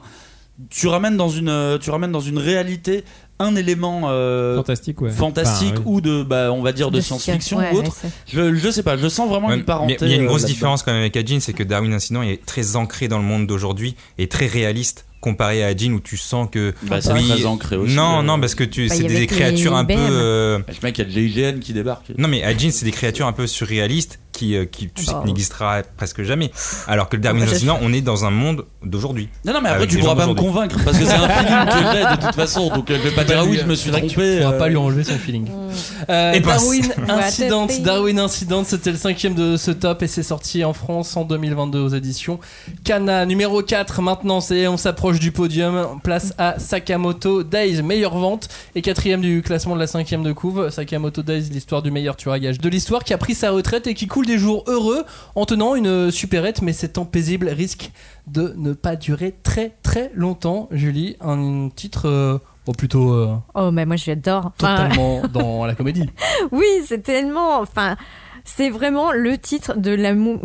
L'amour, oui, de l'amour, effectivement. Puisque c'est l'amour qui, l'amène- qui amène Sakamoto à faire tout et n'importe quoi. Et surtout à euh, survivre de façon les plus absurdes. Et de, de survivre à des attaques toujours plus absurdes et des ennemis toujours plus loufoques et inattendus. Donc, en tout cas. euh, Rien que pour les barres de rire que j'ai eu, je suis très très très contente de le voir dans le top parce que c'était, enfin, j'en attendais encore une fois pas grand chose. Je savais qu'il avait une petite réputation, que les gens l'attendaient, mais quand tu voyais le dessin, tu te dis oh monsieur avec un tablier, une grosse moustache, bon bon. Et puis en fait, euh, bah ça dépote quoi. Il y y a pas un moment où tu t'ennuies. Euh, quand tu rigoles pas, bah t'es captivé quand même par les, combats, les, les façons dont se déroulent euh, bah, les, les intrigues, même si on peut dire bon des fois elles tiennent sur un timbre poste quoi. Mais moi je, trouve que c'est, enfin comment euh, les, les premiers tomes, voilà, c'est une mise en jambe. Tu, tu, tu comprends que tu vas quand même suivre un rythme très très soutenu, mais arrivé au tome 3, au tome 4, bah ça s'étire un peu plus et moi, ma vraie surprise, ça a été vraiment le dessin. J'ai trouvé qu'il y a eu une montée en puissance et que t'arrivais à des doubles pages vraiment très très très fouillées et très jolies euh, que j'attendais pas moi pour un manga que je classais comme un manga principalement comique. Voilà. Cagnard, toi, c'est la comédie ou c'est aussi la vraie surprise pour toi ce manga? Bah, c'est peut-être ma plus grosse surprise au final des titres, euh, des titres de 2022. En fait, j'avais bien aimé hein, quand j'avais lu les deux premiers tomes à la sortie, j'avais bien aimé, mais j'avais un petit peu peur d'avoir une sorte de One Punch Man du pauvre. C'est, c'est-à-dire, euh, on est exactement dans la- le, le même genre de thématique que One Punch Man, mais en même temps, le mec n'est pas au niveau du dessin de Murata, tu vois. Donc j'avais un peu peur de, de- de me faire chier, mais en fait, le manga il se bonifie vraiment au fur et à mesure du temps. Et je trouve qu'il y a un équilibre, et c'est un équilibre qui est vraiment pas facile à avoir, entre humour absurde et scènes de combat vraiment héroïques. Du coup, ce qui fait que Bon, moi, la partie humour, ça fonctionne pas vraiment avec moi. C'est Oh. pas, c'est- c'est- c'est pas vraiment ça. Quand Limite, ça marche mieux dans One Punch Man pour moi que dans Sakamoto. Par contre, ce qui marche très bien, c'est les combats. Et Oui. je trouve que j'attendais que le récit se structure un petit peu plus sur le monde des tueurs et tout. Pour le moment, je l'ai pas, et c'est absolument pas grave. Non. Parce que chaque combat est important, et ça, c'est vraiment un feeling que j'ai aussi dans One Punch Man quand je le lis. Et même si on voit que ce monde des tueurs, il va arriver quand même peu à peu. Oui, Mm, bien sûr. Oui, oui, oui. Mais euh, moi, j'aime bien. En fait, tu vois, c'est un manga, il, a des airs de ne pas y toucher, quoi. Tu, tu, sais pas trop, il a l'air inoffensif, tout ça. Et en fait, il y a une espèce de fil très fin sur lequel se balade euh, l'histoire, qui est vraiment une séparation entre bah, la comédie pure, mais aussi une comédie qui est quand même empreinte de bienveillance. Enfin, c'est pas un humour non plus euh, trop grinçant, c'est jamais cynique, c'est toujours quelque chose qui est plutôt euh, vraiment bonne patte. Enfin, je, je, je, je sais pas si ça existe, mais bon. Et euh, de l'autre côté, bah, t'as un monde, euh, donc euh, bah, le monde des tueurs, le monde des assassins, c'est vraiment un univers qui est complètement régi par la violence pure. Et, euh, et en fait, il se balade, voilà, sur ce fil très fin, et ça fait, une, ça, ça prend. Enfin, c'est- assez euh, étrange en fait. Sachant Oui, que ouais. Sakamoto lui-même n'est pas vraiment violent. Oui, il est plutôt, il est plutôt pacifiste, Il mais fait toujours en sorte de Oui. peut-être à la limite, mais Bah, il a peut-être appris à le faire. on Ouais, sait pas. discret. mais en fait, c'est peut-être ouais. tellement le meilleur que effectivement, il sait quand s'arrêter pour pas que ça saigne. Et il y a vraiment un truc que j'ai adoré au fur et à mesure de la lecture des, des- des tomes encore, c'est les personnages féminins. Bah, là, franchement, ça m'a fait vraiment du bien d'avoir des persos féminins, mais tu sais, qui sont pas fortes uniquement par leur caractère ou leur volonté. Là, elles cassent des bouches. Vraiment, tu vois, ça se bat pour de vrai. Et en plus, je fait une, au moment où je lisais euh, Sakamoto Days, je l'ai fait une espèce de ride où j'ai vu une série de personnages féminins comme ça qui vont se battre contre des mecs et qui battent des mecs. Et en fait, j'ai trouvé ça super cool. Ça a été hyper rafraîchissant pour moi. Oh, il veut se faire casser des bouches par des filles. ça va être, pro- ça va Pas être seulement la sienne en fait à la limite ou celle des autres euh, peut-être. Euh, Sakamoto Days c'est sorti aux éditions Glénat, c'est donc le meilleur lancement de l'année, c'était numéro 4 de notre top. Place au numéro 3, c'est peut-être le manga qui fait le plus parler de lui cette année. Avec Sakamoto Days quand même, je pense que les, deux ont fait, ont fait pas mal de bruit. Mais celui-ci on a fait sûrement un petit peu plus parce qu'il a été euh, lancé en, grande pompe. Ce manga c'est Dan Dadan, on a fait une émission entière euh, dessus, tout comme on avait fait une émission sur euh, Sakamoto Days. C'est le shonen manga de l'année, Dan Dadan, qui met euh, sur la route des lecteurs un duo de personnages aussi chahutés qu'in- qu'intéressants, au milieu d'un monde moderne où euh, OVNI et Esprit sont partie prenante, mais euh, ce qui compte c'est surtout bah, les deux personnages, Robin. Oui, oui, bah, ce qui... ouais, les persos, le dessin, le, le rythme, enfin, C'est- tout oui, est- c'est une espèce de. tout de- est tout. Bah voilà on a fait une émission entière on a, on a on tarissait pas d'éloges sur le manga. Je pense que vous pouvez y retourner si jamais euh, vous vous avez pas encore euh, euh, vous avez encore des doutes euh, quant à l'idée de découvrir Danadan vous pouvez écouter notre émission on en a pas mal parlé. Moi je suis vraiment à fond. Je pense que un peu comme vous venez de parler de Sakamoto Days il a ce même truc de j'ai l'impression qu'il se bonifie avec les tomes. Bon pour l'instant il y en a eu que trois mais mais c'était quand même déjà trop bien dès le tome 1 donc en fait du coup t'as l'impression que ça va être de mieux en mieux moi je suis vraiment à fond Là, je viens de lire le tome 3 et je m'éclate toujours autant. Il y a, il y a même un homme crevette-menthe dans le top 3, tu vois. C'est vraiment, mais c'est, Non, mais c'est c'est beaucoup trop idée- bien. C'est une idée de ouf, tu vois. Enfin, genre, vraiment, Il y avait un crabe dans le. Mais oui. 1, euh, Non, mais il y a Et des. à chaque fois, t'as l'impression qu'il a ce truc de. euh, vraiment, bon, je dirais, euh, on a, on, a, on a déjà parlé de Fujimoto dans ces termes de il te surprend à chaque chapitre, mais là, il a ce truc de c'est surprenant et en plus, à chaque fois, ça va plus loin, donc tu te dis, euh, c'est vraiment euh, fou quoi. C'était clairement mon- un de mes gros, gros, gros coups de cœur de l'année. J'arrêtais pas d'en Bon. parler, là, genre pour saouler euh, beaucoup de ton gens. coup de cœur de l'année, ouais. Ouais, mais bon, il y a Look Back quand même que j'ai. Bon, bref. Mais, On en a pas parlé, tiens, c'est marrant. mais ouais, j'adore ce côté vraiment totalement barré, ultra, ultra créatif. Euh, Enfin voilà, comme tu disais, genre il y a des mamies Usain Bolt, il y a des aliens complètement timbrés pervers, il y a des monstres crabes, des Mais fantômes. dites pas tout Non mais des fantômes qui font du kung-fu en ballerine par exemple, c'est- normal ça. En fait, moi c'est ce que je me suis dit. J'ai l'impression qu'il a un chapeau, il met des mots random, tu sais, genre il fait un times up, il met des mots à la con dedans, et il pioche pour savoir ce qu'il va raconter à chaque fois. Et, euh, C'est ce et- que devraient faire la plupart des auteurs. hein. Potentiellement. beaucoup plus. non mais moi c'est quelque chose que j'adore quand on sent qu'un auteur euh, s'éclate en fait. Et j'ai vraiment l'impression que quand il écrit, il s'éclate. Limite dans la façon dont c'est hyper dynamique, dans la façon dont c'est dessiné, t'as l'impression qu'il qu'il est content. Alors bon, à mon avis, la réalité est quand même un peu différente, mais euh, Tu veux dire qui turbine à dessiner C'est Mémé que- Turbo. c'est Mémé Turbo. Mais euh, moi, je lâche pas euh, vraiment parce que j'avais un peu peur de la suite, forcément. Et en fait, bah là, pour l'instant, les tomes que j'ai lus me, me plaisent toujours autant. Et les personnages, en plus, les personnages secondaires sont trop cool. Et beaucoup de tradis aussi dans, dans, dans, dans son travail, même si euh, même s'il a intégré le, le, le numérique comme, euh, comme beaucoup et que bon, c'est plus un choix maintenant aujourd'hui, Ouais, ceci dit. mais je pense que c'est aussi ça qui rend son dessin si beau quelque part, c'est qu'il a ce truc peut-être qu'on sent le, aussi le travail sur le papier, tu vois, ou vraiment euh, le justement bah, le fun qu'il met dedans, mais aussi le, la sueur quoi, tu vois genre. Et bah, après moi ce que je trouve génial c'est c'est comment il arrive à faire exister tout ça parce que finalement c'est vraiment voilà, vous nous avez entendu euh, name dropper des noms ou des, des concepts de personnages depuis tout à l'heure, mais tout ça existe dans un univers et on y croit, tu vois. Enfin, il y a vraiment ce truc de. euh, genre, le tome 3, à un moment donné, il y a une espèce de scène de baston, euh, justement, contre ce fameux homme crevettement, depuis d'autres personnages, parce qu'il va pas être tout seul non plus, tu vois, il y a, d'autres gens. Et en même temps, au milieu de tout ça, il y a une espèce de comédie romantique, triangle amoureux qui se joue en même temps. Enfin, t'as l'impression de lire. Et tout ça est d'une fluidité où, genre. euh, t'es pris dans l'action et en même temps tu te marres parce que les, situations ont aucun sens et le fait et en même temps t'es un peu touché aussi parce que tu te dis ah mais en fait est-ce qu'il aime elle ou elle ou tu sais pas. Et genre vraiment tout ça euh, a une espèce de cohérence malgré tout alors que c'est c'est quand même n'importe quoi Oui, et, j'ai même envie de dire, ne faites pas tant confiance à l'histoire ou au concept qu'on vous raconte, mais à ces personnages, que là on n'est pas sur un ping-pong incroyable, on est sur un, un arcanoïde, un casse-brique euh, de, de, de- de personnages. euh, Et en fait, ouais, ça va dans tous je pense sens, que c'est vraiment une leçon de narration, quoi. C'est-à-dire que le, le gars arrive vraiment à, à- à garder son fil, à garder sa, sa- le fait que tu, tu suives l'action sans te perdre, euh, malgré le fait que ce qu'il te raconte, c'est vraiment n'importe quoi. Et surtout, ça me fait vraiment marrer, quoi. Alors que je suis vraiment très difficile là-dedans. Vous m'avez déjà entendu en parler ici. Et là, vraiment, sur Dan, ça fonctionne à donf, quoi. Mais puis en fait, je pense que c'est juste fun, c'est tellement agréable à lire, Alors, hyper grand public forcément, je pense. Enfin, ah, bon, après, a- on avait déjà parlé Ouais. un peu sur l'émission, peut-être pas tout, tout, tout, ok, bon. Mais euh, par exemple, après, il n'y a pas non plus euh, un propos sociétal ou politique, contrairement à plein d'autres titres, mais c'est juste, c'est tellement kiffant en fait de lire Dan Dan Et. Enfin, je veux dire, et avec ces personnages qui sont hyper attachants dans ce what the fuck le plus total, euh, complètement timbré de l'univers de Yukinobu Tatsu, quoi. Dan Dan Dan, c'est sorti aux éditions Crunchyroll. Crunchyroll Crunchyroll, cette année c'est numéro 3 de notre top, donc euh, sur la, la plus basse marge du podium, mais euh, sur euh, Le la podium. podium quand même. Avant de passer aux deux premiers, dernier petit classement des ventes, Attention. le top des ventes par licence. T'écoutes? Je- je- je- Est-ce que- est-ce que- est-ce que- est-ce que- est-ce qu'il est, C'est chaud? pour toi, c'est pour C'est toi. pour le, le classement des, des licences. Donc quelle est le- la licence qui se vend le mieux en manga? Bah, One Piece. Bah One Piece, comme chaque année évidemment. Derrière One Piece, Naruto Naruto. Et ensuite on arrive sur Spy Family. non, Oh non. Demon Slayer. Ah. Spy Family Ah, est cinquième.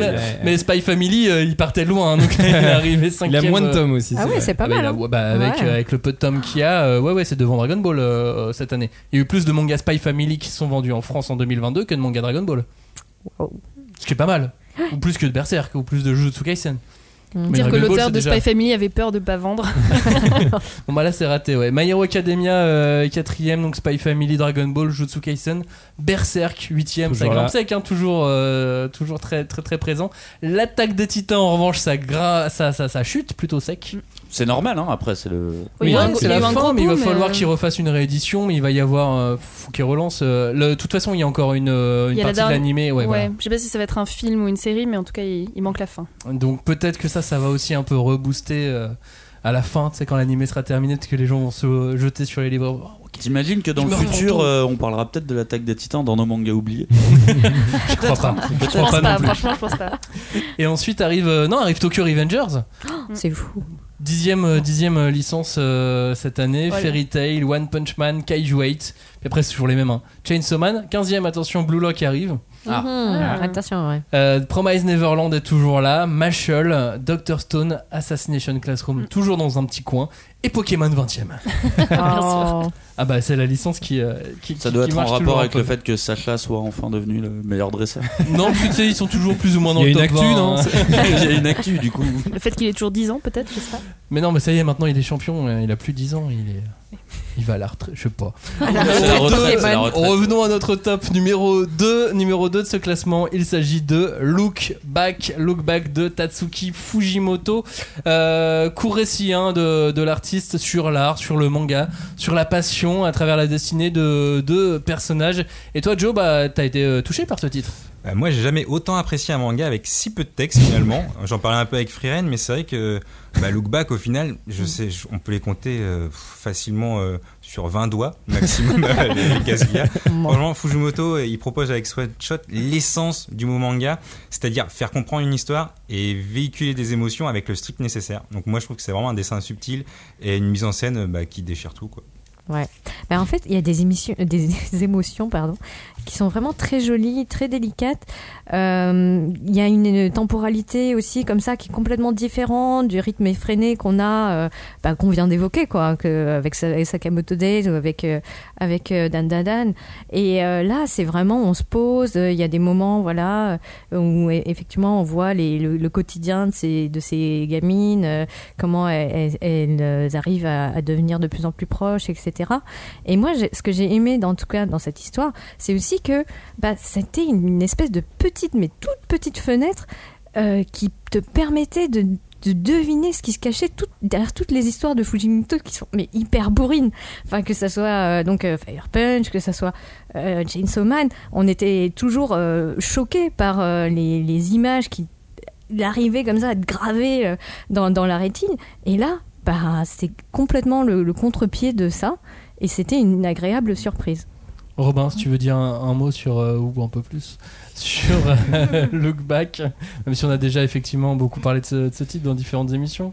Ouais, bah moi je dirais, je- pour rebondir sur ce que disait Julie, effectivement c'est ce truc de, euh, il y a tout le génie de Fujimoto qu'on a plus, qu'on a pu voir dans ses œuvres précédentes. Mais tu sais, c'est ce fameux truc de less is more, quoi. C'est qu'il a, il est allé loin dans les précédentes, puis en fait là, il a compris qu'en fait, euh, pour arriver à bien faire une œuvre euh, simple, il faut aussi avoir être allé Mhm. loin, quoi. Et là, on a l'impression qu'il a condensé tout son génie dans un one shot, comme ça, qui a l'air de rien, qui a l'air de parler de pas grand chose. Et en fait, euh, ça te retourne euh, d'un point de vue émotionnel, peut-être encore plus que ses œuvres précédentes, qui pourtant, voilà, Ouais, ont, mal. aussi un certain lot Mais de moments moins marquants. que ses œuvres suivantes, parce que vous avez Ah, pas bah lu ça, voilà, c'est ça. Euh, Après, j'imagine. Et du coup, ça, effectivement, ça, ça, ça promet de belles choses de le voir encore sur d'autres registres, parce que c'est ça aussi le génie du gars, c'est qu'à chaque fois, il va nous surprendre, il va peut-être aller dans un registre différent. Mais ce qui est marrant, c'est que pour un lecteur de manga habitué, en plus, qui, qui voit Fujimoto, qui est attiré par Chainsaw Man, qui est attiré par, euh, pas par Fire Punch, savoir que là, il est devant un one-shot, pas très long en plus, hein, publié euh, tel quel, ça permet aussi de ressentir, de voir le, le récit autrement. T'as pas le même engagement quand tu lis ça que quand tu commences une, une série, ou peut-être tu peux la regarder d'un regard méfiant, ou pas. Enfin, tu peux éventuellement te laisser un peu plus embarquer sur, euh, sur un, un récit court comme ça. Et comme ça vient d'un auteur qui est particulier, ça, ça pousse vraiment euh, à regarder Look Back d'un autre œil. Et c'est peut-être aussi pour ça qu'il est, euh, qu'il est deuxième de, de, de notre classement. Ça confirme aussi euh, que le gars, c'est juste euh, un génie, quoi. Enfin, il est tellement talentueux. Moi, à chaque fois, ça m'impressionne. La première fois que j'ai lu ça, euh, j'ai trouvé qu'en fait, il faisait passer beaucoup plus de choses, que ce soit visuellement ou même en termes d'émotion, en un seul one-shot, que plein d'autres auteurs en 50 volumes. Enfin, vraiment, c'était. j'ai trouvé ça assez magistral, quoi. Cagnard, si tu veux dire toi aussi un mot sur Look Back. Euh, bah pour le moment, moi, c'est ce que j'ai lu de plus abouti chez Fujimoto, et pourtant, c'est, je trouve que c'est vraiment loin de, des- des thématiques des autres récits euh, que, que j'avais pu lire. Et puis, bah, tout simplement, il m'a vraiment ému euh, sur cette histoire. Et puis, bah, en fait, ça fait déjà deux fois que Fujimoto réussit à, à m'émouvoir vraiment. Il m'a fait chialer deux fois cet enculé, quoi. Merde. Du coup, ça devient une habitude quoi. Non, mais il est fort. Julie, le mot de la fin pour Bah, toi sur Look ouais, Back bah, avant de coup- passer au numéro 1. Ouais, bah écoute, euh, je me dis qu'il est tellement fort. euh, non, mais non, mais c'est le seul de ces mangas qu'on pourrait voir adapté dans un film euh, à visée de grand public, tu vois. Look Back, c'est sorti aux éditions. Alors à l'époque c'était Kazé, mais maintenant c'est Crunchyroll. Et c'était euh, deuxième de notre top. Et troisième et deuxième quand même. euh, ils, ont, ils ont bien joué sur, euh, sur ces acquisitions cette année. Place au numéro 1. Mais juste avant, je vous proposais aussi de faire un petit tour du côté des ventes et d'avoir un petit panorama des éditeurs français, du top 10 des éditeurs euh, français à peu près en termes de, termes de proportion. Bon, vous imaginez qu'avec One Piece numéro 1, que le numéro 1 des éditeurs français c'est Glénat. Glénat. Presque un manga sur 4 était un manga Glénat euh, en 2022 vendu en France. Nous sommes Ouais. en situation de quasi-monopole. La Non, rébellion. Un- avance. 1 sur 4, ça fait euh, ouais, dans les 23% de part de marché. Bah, oh, en tout cas, il y a eu un classement euh, des meilleurs, enfin des livres préférés des Français, et les mangas étaient des mangas Glénat. C'est vrai, les- mais c'est parce qu'ils ont fait aussi un beau travail sur, euh, sur les réseaux Ah bah sociaux oui. pour, euh, pour Ah bah, pousser au vote. Et ils ont réussi. Deuxième, euh, qui est le deuxième à votre avis? Bah, je dirais Cana. Oui. Bah ouais, Cana. Avec, euh, Toujours. avec 12% de part, euh, de part de marché. De toute façon, pendant longtemps, le trio c'était Pika, Cana, Glénat. Mais ça ne l'est plus cette année. Qui est troisième? Crunchy. Guillaume Kiun. Évidemment, Oh Kiun est troisième avec un peu moins de, de 11% de part de marché. Pika est à un peu plus de 10% de part de marché. Et cinquième, bien positionné, c'est Kurokawa avec euh, 8,7% de, de part de marché. Arrive ensuite avec 7,5 et 7 Panini et Kazé. Mhm. Ensuite, avec euh, 3,6 et 2,1 Tonkam et Soleil. Bon, là, c'est le même groupe, donc euh, on peut aussi euh, les mettre euh, éventuellement ensemble. Et dixième place, autour des 1,5%. Maintenant, ils sont trois éditeurs de, manga à se, à se batailler pour euh, ce- cette part de marché. C'est Doki Doki, Meian et Nobinobi. Ok. Doki Doki, Nobinobi, il y a peut-être un truc euh, pour intégrer le top 10, Peut-être, tu sais. Mayan Mayan, non, pas du tout. Peut-être peut-être qu'ils se connaissent, ouais. Ouais, ça se trouve, ils se connaissent. Alors là, non. Imagine, les éditeurs se connaîtront entre eux. Euh, et donc, euh, est-ce que vous voulez euh, jouer au compte est bon ou euh, au juste prix? Combien de mangas sont vendus environ en France cette année? Je vais démarrer à 5. 5, c'est fou. Cinq Je quoi. réfléchis et je Il a dit reviens. 5 mangas. C'est plus. C'est plus, exactement. Vous voulez tenter un autre chiffre un peu Quar- plus haut quand même euh, 40 millions Plus que 40 millions 60 millions. Moins que 60 millions Alors, on sait pas. Moi, je reste sur beaucoup. 45 45, un peu plus. 48 dans les 48 millions, un peu plus. on estime, 48 euh, millions. on estime à un peu plus de 48 millions de nombre de mangas vendus en France en 2022. Par rapport à l'année dernière, ça fait plus 3,5%. Ça va. C'est plutôt Ça stable. progresse, c'est bien. honnête. On est plus nombreux. Là maintenant, quand on est, si on veut faire une manif dans la rue ou quoi, on est, on est plus nombreux comme ça à Ah, tendre oui. nos mangas. nos on n'est pas content. Le problème, c'est qu'on n'est pas d'accord entre nous dans la se lie, ça se lie à l'endroit.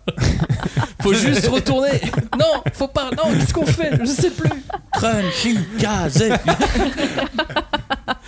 Bon, tous en manif donc. Euh, ça, c'était pour le classement des, des éditeurs de cette année. Puis on arrive au numéro 1 de notre top 2022. Ça y est, c'est le moment, c'est le dernier. C'est Die Dark. Die Dark, une aventure apocalypto-foutraque dans l'espace avec euh, un robot chien. Des spaghettis boulettes, des cavaliers de l'apocalypse et une tête de mort un peu spéciale. Oui, j'ai pas fait vraiment un pitch, j'ai fait une liste. T'as jeté des ingrédients. C'est Ouais. ça, bah oui, mais en même temps, je crois que c'est ce qu'a fait Ayashida Kubo en créant ce manga. Bah, c'est ça, c'est que même si tu veux donner le genre du manga, c'est un peu compliqué quoi. C'est une comédie noire euh, de SF euh, matinée de dark fantasy, tu vois.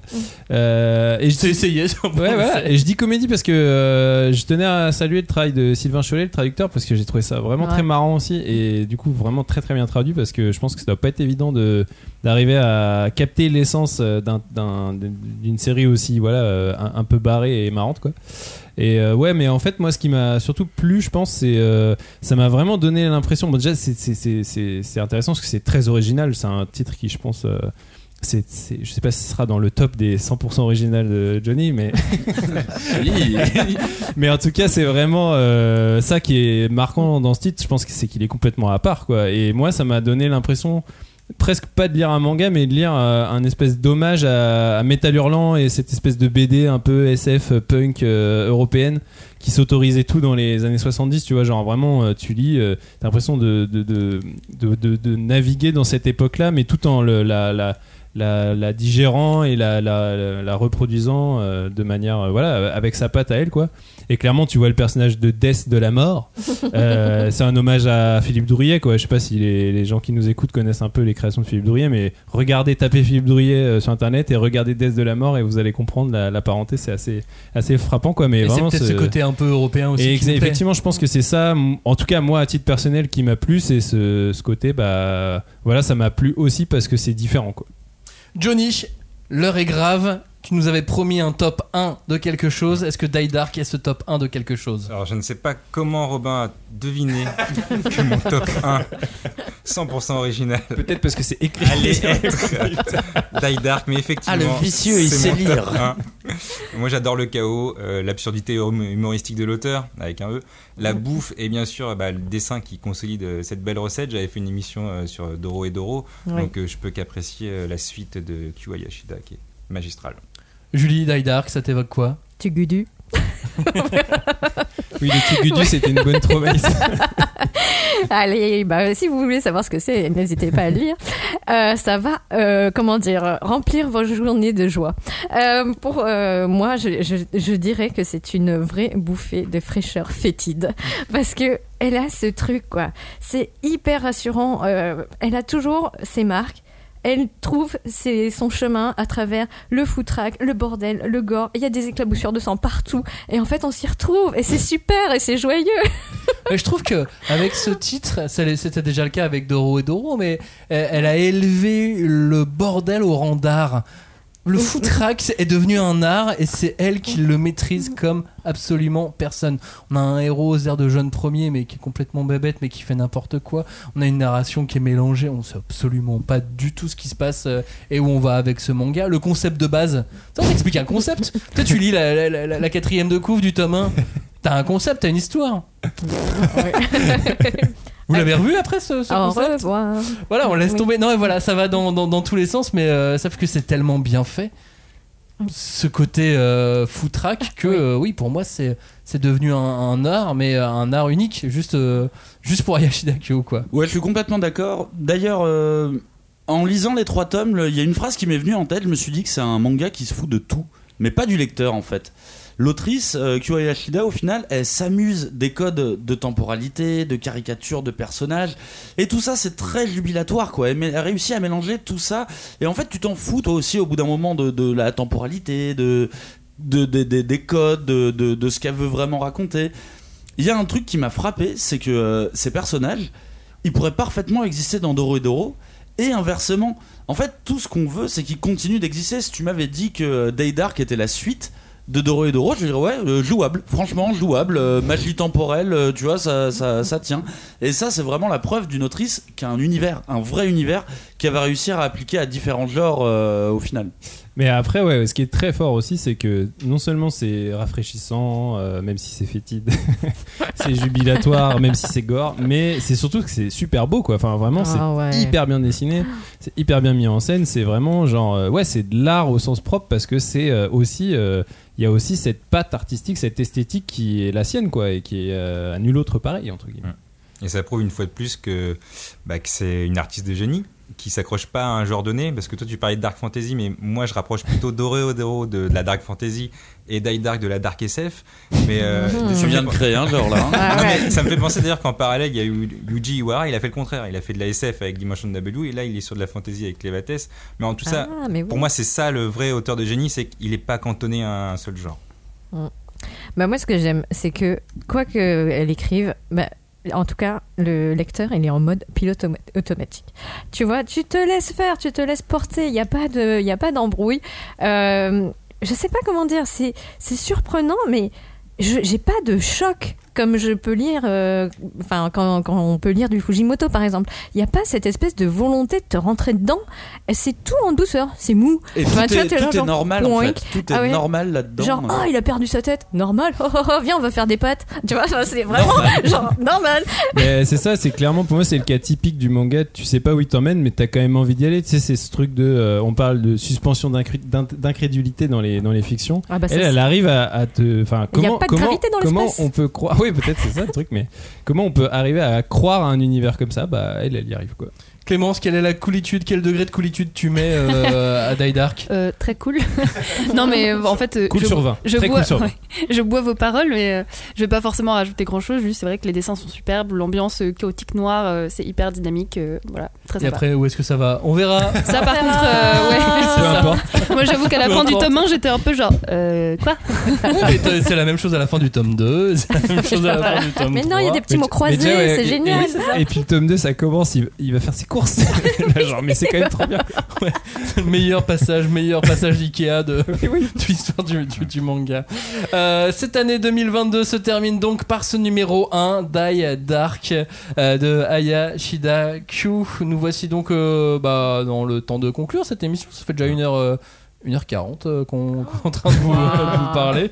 Johnny, si tu veux bien conclure, qu'est- qu'est-ce que tu dis de cette année 2022 manga? Bah, j'ai l'impression qu'on n'a pas une année qui a fait l'unanimité. Enfin, j'ai l'impression que généralement on a un blockbuster, ou pas, hein, bien sûr, euh, qui est assez attendu.